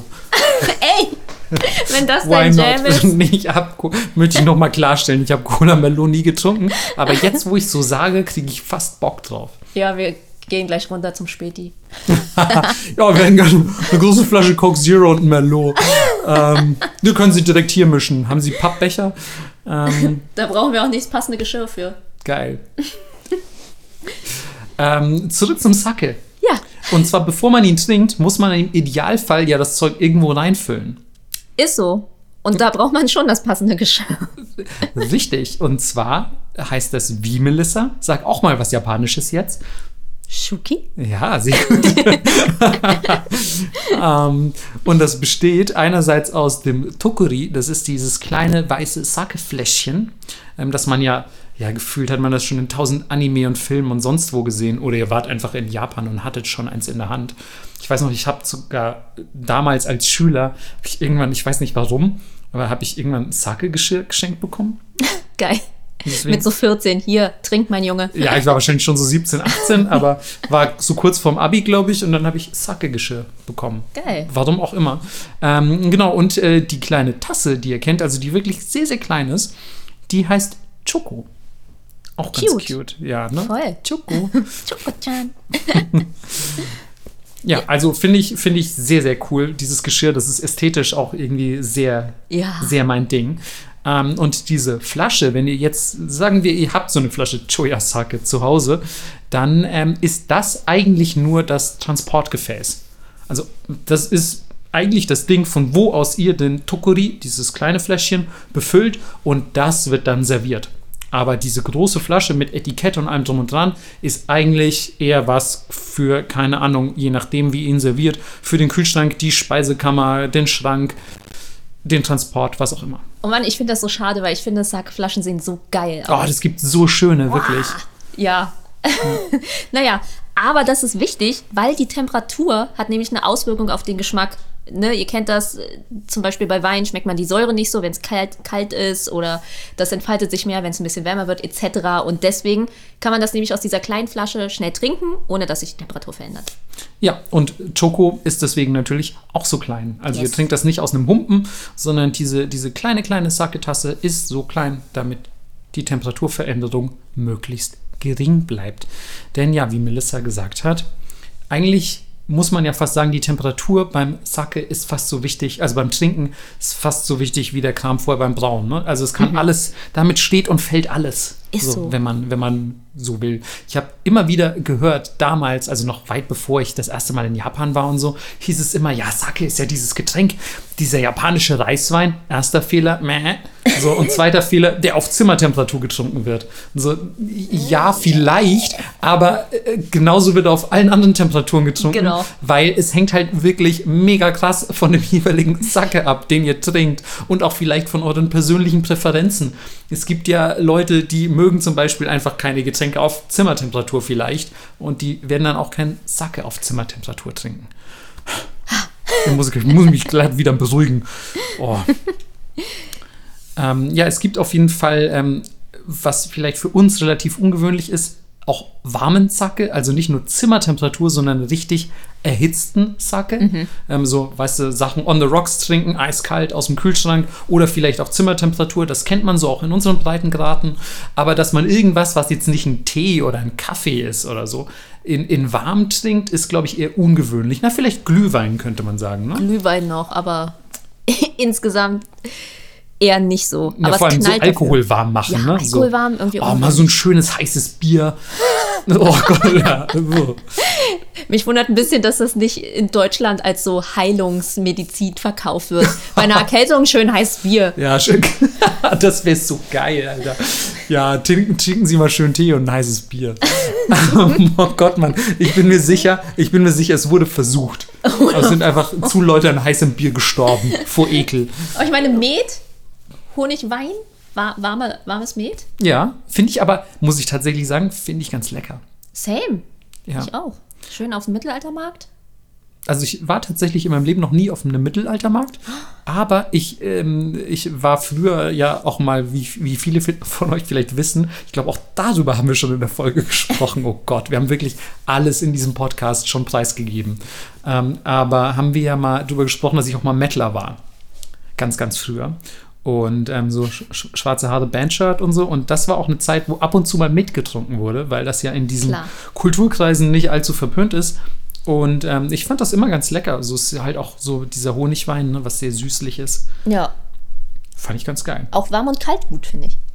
Würdest, bist du jemand, der warmen Sake ganz geil findet? Ja. Okay. Kommt auch so richtigen, so, so Atsu-Sake, also dieser wirklich der heiße Heiß, Sake. heiß. Ja, Da, das ist zum Beispiel nicht so ganz mein Ding. aber ich bin halt dann auch nach, nach so zwei kleinen Sips schon besoffen. Ich finde, warmer Alkohol knallt so krass. Okay. Ja, das stimmt. Met hat auch immer irgendwie relativ schnell betrunken gemacht. Ja. Ähm, ja, dieser, dieser warme Sake, der wird nämlich auch in, in drei unterschiedliche Gruppen äh, quasi unterteilt. Und zwar einmal äh, Nu- Nurukan, Kan und Atsukan. Und das sind eben die, An die Angaben der Temperaturen. Zum Beispiel Nurukan ist bis zu 40 Grad Celsius, Kan ähm, ist zwischen 40 und 55 Grad Celsius. Und der Atsukan, der Atsusake, der, der heiße, der heiße, heiße Sake, der ist über 55 Grad heiß. Ähm, und das finde ich dann schon, äh, da bin ich dann doch irgendwie eher wieder raus, wenn ich ehrlich bin. Ach, ich weiß nicht. Ich finde, wenn man irgendwie so von draußen kommt, ist irgendwie kalt und dann kippst du dir das rein, bist sofort wieder aufgeheizt. Ja, okay, Melissa, wenn, wenn du dich so aufwärmst, alles klar. Äh, äh, sag den Leuten lieber mal, wie man nicht Yes. dich aufwärmt, sondern den Sake selbst. Ja, na gut, ist halt ein bisschen langweiliger, aber ja. Äh, Um den Sack zu erhitzen, kippt das nicht in den Topf und kippt zurück in die Kanne. In so einen Wasserkocher am besten. Wasserkocher, Mikrowelle. nee, stellt die Kanne mit dem Sake schon drin in ein Wasserbad. Und dann beides bitte langsam erhitzen, weil das sollte auf jeden Fall nicht zu heiß werden. Das sollte auch nicht kochen, weil ihr wisst, was passiert, wenn man Alkohol kocht. Dann explodiert alles? Dann ist er weg. Oh. Ich, hab- ganz ehrlich, ich bin mir sicher, dass das zum absoluten Basic Allgemeinwissen gehört und dass mir das wahrscheinlich im, im Unterricht, im Schulunterricht schon mehrfach gesagt wurde, aber ich hätte es jetzt gerade spontan einfach nicht gewusst. Ja, der verdampft basically. Mhm. Also das kennst du vielleicht auch, wenn irgendwas angezündet wird, hier so ein Nachtisch oder so. Ja. Dann kommt kurz so eine Flamme, es macht wupp und Ja. dann ist der Alkohol halt schon aufgebraucht. Der gute alte Absinth, ja. Ja. Ähm, ja, das, äh, also wenn ihr richtig Bock auf schimmliges Pilzwasser habt, dann äh, macht den Sacker richtig heiß. ähm, ja, aber ey, wir sind natürlich in Japan, Leute. Und ihr glaubt doch nicht, dass man Sake irgendjemandem einschenken kann, ohne dass es dafür Regeln gibt. natürlich nicht. Also, ganz Also- ehrlich, ich befürchte auch fast, das ist ja wirklich unsere erste Folge gewesen, die kuriosen Verhaltensregeln in Japan.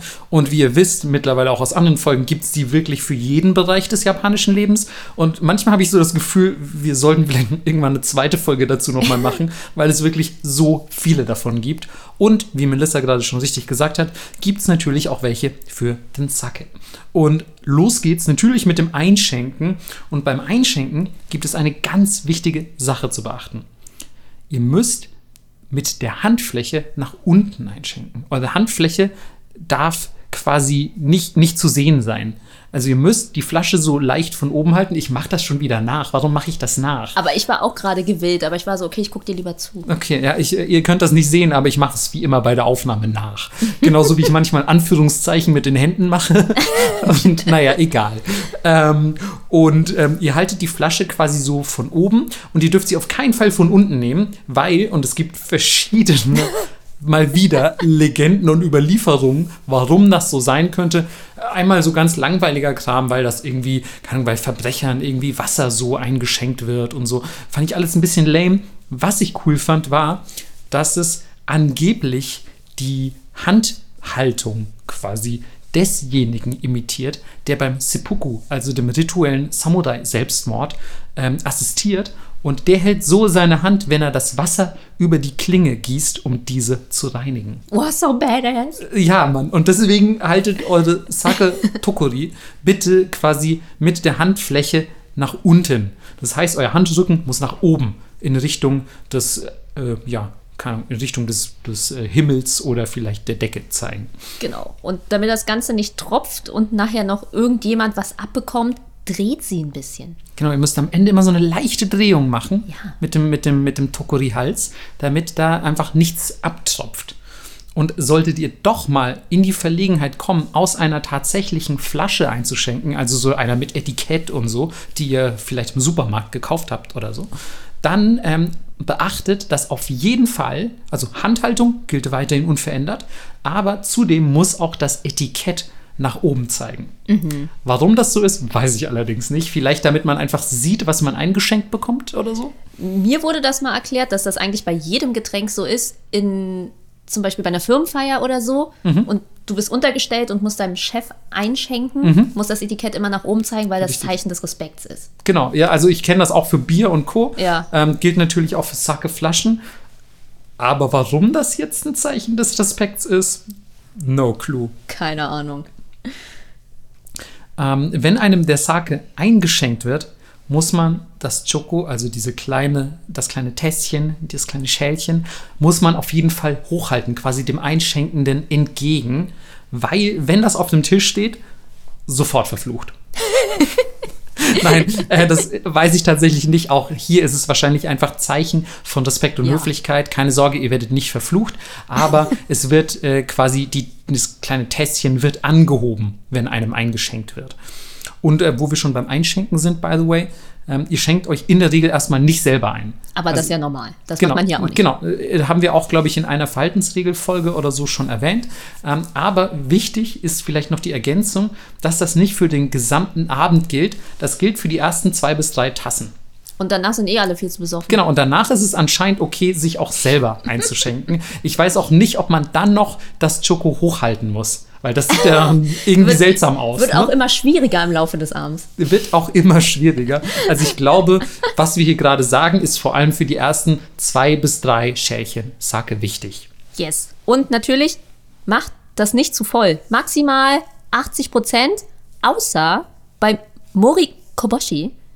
das absichtlich, absichtlich überfüllt wird und zeigt, wow, ich bin so großzügig hier, ich überkipp hier eure Schälchen, weil Genau. wir trinken bis zum Morgengrauen. Ja, das ist auch, wenn ihr das schon mal gesehen habt, hast du schon mal einen Morikobushi getrunken? Ja. Genau, also es ist so quasi, es kommt in so einem kleinen Muzzle, nennt man das. Das ist ein, ein Holzquadrat, ähm, also quasi ein kleines Holzschälchen, aber quadratisch. Und da steht dann das Sake-Glas drin und das wird quasi so ähm, überfüllt, dass auch quasi ein Teil in dieses Muzzle, also dass das Holzgefäß läuft. Und das kann man dann zum Beispiel im Anschluss auch noch austrinken. Ja, das gönnt sich schön der Kellner. Oder es gönnt sich der Kellner, je nachdem. Ihr könnt das auch mit dem Kellner vielleicht absprechen, wie auch immer. ähm, was auch wichtig ist, ist quasi ein bisschen wie bei den Stäbchen, niemals von Stäbchen zu Stäbchen geben, weil das an die Totenrituale erinnert. Ähm, hier ist es zwar nicht irgendwie im Zusammenhang mit Beerdigungen stehend, dennoch ist es fast verboten, könnte man sagen, von Tokuri in Tokuri zu schenken. Also du kannst nicht einfach sagen, ey, ich habe jetzt hier noch ein bisschen was drin ähm, und deswegen fülle ich irgendwie de, den letzten Rest von einem Tukuri ins Neue, das gerade irgendwie die Kellnerin oder so gebracht hat. Das darf man nicht. Warum auch immer, aber man darf es nicht. Ähm, das heißt, immer eins erst leer machen, guckt vielleicht so, ey, ist noch was drin, versucht das in euer Schälchen zu schenken und wenn nichts mehr rauskommt, dann ist alles cool. Aber den Rest auf jeden Fall nicht ins neue Gefäß überschenken. Ich schätze, weil das die Temperatur verändert. Das könnte gut sein. Ja, also weil das quasi genau, also wenn du einen alten, in Anführungszeichen alt, der ist wahrscheinlich zehn Minuten alt oder so, ähm, einen, einen abgestandenen Sake, der jetzt schon ein bisschen wärmer geworden ist, in das neue Gefäß füllst, verändert sich ja die Gesamttemperatur. Ja. Gleiches gilt übrigens fürs Schütteln. Auch sehr unerwünscht, unhöflich. Und ähm, ja, checkt, checkt lieber, wenn ihr wissen wollt, ob das Ding noch voll ist, ähm, nicht so hin und her schwenken, sondern einfach kurz versuchen, sich selber was einzugießen und dann seht ihr schon, ob da noch was drin ist. Ist so. Ähm, ich habe es ja eben schon gesagt, es ist ein Mythos. Ich höre das super oft, dass Leute sagen, Sake kann man ja nicht mit Essen pairen, bla bla bla. Es ist ein Mythos. Ich mache hier diese Clap-Emojis vor und nach Ja. Mythos. Ähm, wirklich, macht das auf jeden Fall. Es macht super viel Spaß. Ähm, wenn ihr ein Sake-Pairing-Tasting in eurer Stadt habt, geht dahin. Geht nicht in die Sake-Bar in Berlin. Die ist scheiße. Kann ich nicht empfehlen. Aber jedes andere gönnt euch. Wenn ihr tatsächlich irgendwo ähm, mal geilen Sake trinken wollen solltet, ähm, dann könnt ihr vielleicht bei Kenbishi vorbeischauen in Japan. Das ist nämlich die älteste Sake-Brauerei der Welt, Oha. die seit dem 15. Jahrhundert ähm, ja, quasi existiert und noch immer herstellt. Ich habe auch online geguckt, man kann auch sich Kenbishi Sake bestellen. Wirklich? Also es ist krass, das ist eines der ältesten noch aktiven Unternehmen der Welt. Also wir hatten ja schon mal Krass, letztens ja. gesprochen von diesem, von diesem ähm, Baubetrieb. Und ähm, gleiches gilt für Kenbishi, den Sake-Betrieb. Und solche ja, Locations erkennt ihr ähm, vor allem in Japan, in Deutschland wahrscheinlich leider eher nicht, Ja. aber in Japan erkennt ihr die an den sogenannten Sugitama. Das sind, ja, ich nenne sie einfach mal Kugeln, Orbs. Verhängnisvolle Orbs, die über den Brauereien hovern. Schweben. Nein, es sind ähm, am Eingang dieser Brauereien oder Sake führenden Restaurants hängen Kugeln aus Zedernadeln. Die sind relativ groß, ihr könnt sie auf keinen Fall übersehen. Ähm, und die, wenn sie aufgehängt sind, sind sie natürlich grün und im Verlaufe der Zeit werden sie langsam braun. Und das ist ein Symbol für den Reifungsprozess des Sake. Und ja, das hängt eben am Eingang von, ich nenne es einfach mal Sake-Etablissements, um dem Besucher zu zeigen, hey, hier bei uns gibt es geilen Sake. Also haltet in Japan super gerne mal Ausschau nach solchen Sugitama-Kugeln. Wir könnten ja auch ein Foto auf Twitter posten. Das könnten wir voll machen. Yes. Genau, also wenn ihr euch entschieden habt, Geinsack zu holen und den zu pairen, dann noch ein paar Worte zu mir, weil im Gegensatz zu Wein, wo man ja manchmal sagt, der kämpft so ein bisschen gegen das Essen, ist es mit dem Sake genau andersrum. Es ist eher ein Komplementieren, weil Sake hat weniger Säure als Wein, aber glänzt auch die Palette. Also du kannst ihn auch zum Neutralisieren zwischen Speisen benutzen, was halt nice ist, vor allem für so Leute wie mich, die nicht so gerne saure Sachen haben. Und deswegen unterscheidet man nämlich zwei Typen. Ginjoka ist eher so blumig und weich und das wäre zum Beispiel was für leichtes Essen, eine entspannte Vorspeise, ein Fisch oder so. Und dann hat man Junmai Honjuso und das ist eher so was deftiges, umami-mäßiges und auf jeden Fall weniger blumig, also zum Beispiel zu einem Steak. Ah, geil. Das ist äh, ganz ehrlich, also erstmal voll interessant finde ich das, aber ich finde, das ist jetzt nochmal so ein richtig schöner Melissa-Exkurs. ja, damit man weiß, in welcher Kategorie man gucken muss, wenn jetzt alle danach hyped sind und was bestellen. Okay, das stimmt, ja, auf jeden Fall. Ja. So, wenn da, äh, hätte ich das gewusst, hätte ich natürlich noch gar nicht von Kenbishi angefangen. Es tut mir sehr leid. Vollkommen okay. Ähm, aber da können die Leute jetzt, ähm, dann wissen die jetzt, was die bei Kenbishi bestellen sollen. Ja, ist so. Dann guckt ihr in die Kategorie Ginjoka, okay, ich will was Leichtes haben, bestelle ich das. Genau. Und auch ganz wichtig, weil ich das ganz oft höre, es gibt verschiedene Versionen von Sake. Es gibt nicht nur dieses klare, äh, ja, Sake, was man standardmäßig kennt, sondern es gibt auch so federweißer Versionen, die halt so ein bisschen trüb sind, wo sogar so ein bisschen Kohlensäure drin ist. Ähm, also die wurde nicht im Nachhinein hinzugefügt, sondern die entsteht natürlich wie bei Federweißer. Oder es gibt auch so sektähnliche Sake, die sind halt immer sauteuer, weil es so schwierig ist herzustellen. Und was ich mega geil fand, es gab auch wie so eine Art Dessertwein, also mhm. richtig süßen Sake. Mhm. Weil man gerade zu Nachtischen, finde ich, ist Sake eigentlich tendenziell eher nicht so geil, aber gibt es schon. Ein bisschen schwierig zu kriegen und meistens ein bisschen teuer, aber sehr interessant. Ja, aber total geil, ne? Also da sieht man mal wieder, wie vielfältig eigentlich Sake sein kann. Also Absolut. auf keinen Fall über einen Kamm scheren. Und nur weil ihr mal Choya Sake oder so probiert habt und den jetzt nicht mochtet, ähm, bitte verschließt euch nicht der Welt des Sake, da erwartet euch einiges. Ist so. Und ja, wenn ihr, wenn ihr in Japan seid, solltet ihr wirklich vielleicht mal so ein Sake-Tasting machen, wie es auch Melissa getan hat. Ja, Mann, das macht Spaß. Und wie immer habe ich noch zwei Dinge für euch, nämlich ein Manga, Natsuko no Sake, geht um ja, eine Frau, die nach Tokio zieht und in der Werbeagentur arbeitet und muss dann, aber sie kommt aus so einer Brauereifamilie und soll dann irgendwann billigen Sake anpreisen und ist so, nee, das mache ich nicht und zieht dann zurück und ihr Bruder stirbt auch noch und der wollte der beste Sake-Brauer der Welt werden und sie übernimmt dann seinen Job und so. Klingt eigentlich ganz geil. Genau. Und eine Doku, die wirklich eine der geilsten Dokus ist, die ich je gesehen habe, The Burst of Sake, gönnt euch. Leider gibt es die nicht mehr auf Netflix, es gibt sie nur noch zu kaufen, glaube ich, auf Amazon oder so.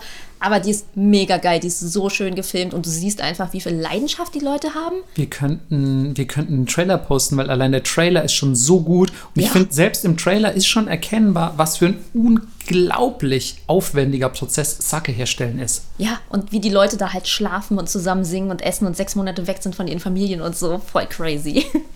Ja. Vor allem um Alkohol zu produzieren, es ist ja. so abgespaced, wirklich. Ey, aber wenn wir jetzt am Tisch sitzen beide mhm. und beide ein Glas in der Hand haben, was machen wir? Ähm, also wir jetzt speziell würden uns das wahrscheinlich jeweils an den Kopf des anderen werfen. ähm, aber in, in, gehen wir mal davon aus, wir sind zwei Leute, die sich nicht hassen. was machen die? Dann würden die wahrscheinlich anstoßen und ja, ein, ein Wort sagen, ein Wort der Woche könnte man fast sagen, ähm, das euch allen bekannt sein dürfte. Und zwar Kanpai. Oha. Denn das ist das, ja, vielleicht viele von euch werden es schon kennen, gerade wenn ihr euch ein bisschen mit Japan beschäftigt oder, keine Ahnung, Anime auf Japanisch guckt, was auch immer. Ihr habt es bestimmt schon mal gehört. Ähm, es ist das japanische Prost. Und viele Leute ähm, kennen vielleicht dieses Wort, aber wisst ihr eigentlich, was das Wort bedeutet? Und aus welchen beiden Kanji das besteht. Und ich finde, das ist so schön, weil es bedeutet trockenes Glas. es wird quasi Geil. angestoßen auf Kan, das ist das Kanji für trocken, und Glas, also Hai ist das äh, Kanji oder Counter vor allem für, für Gläser.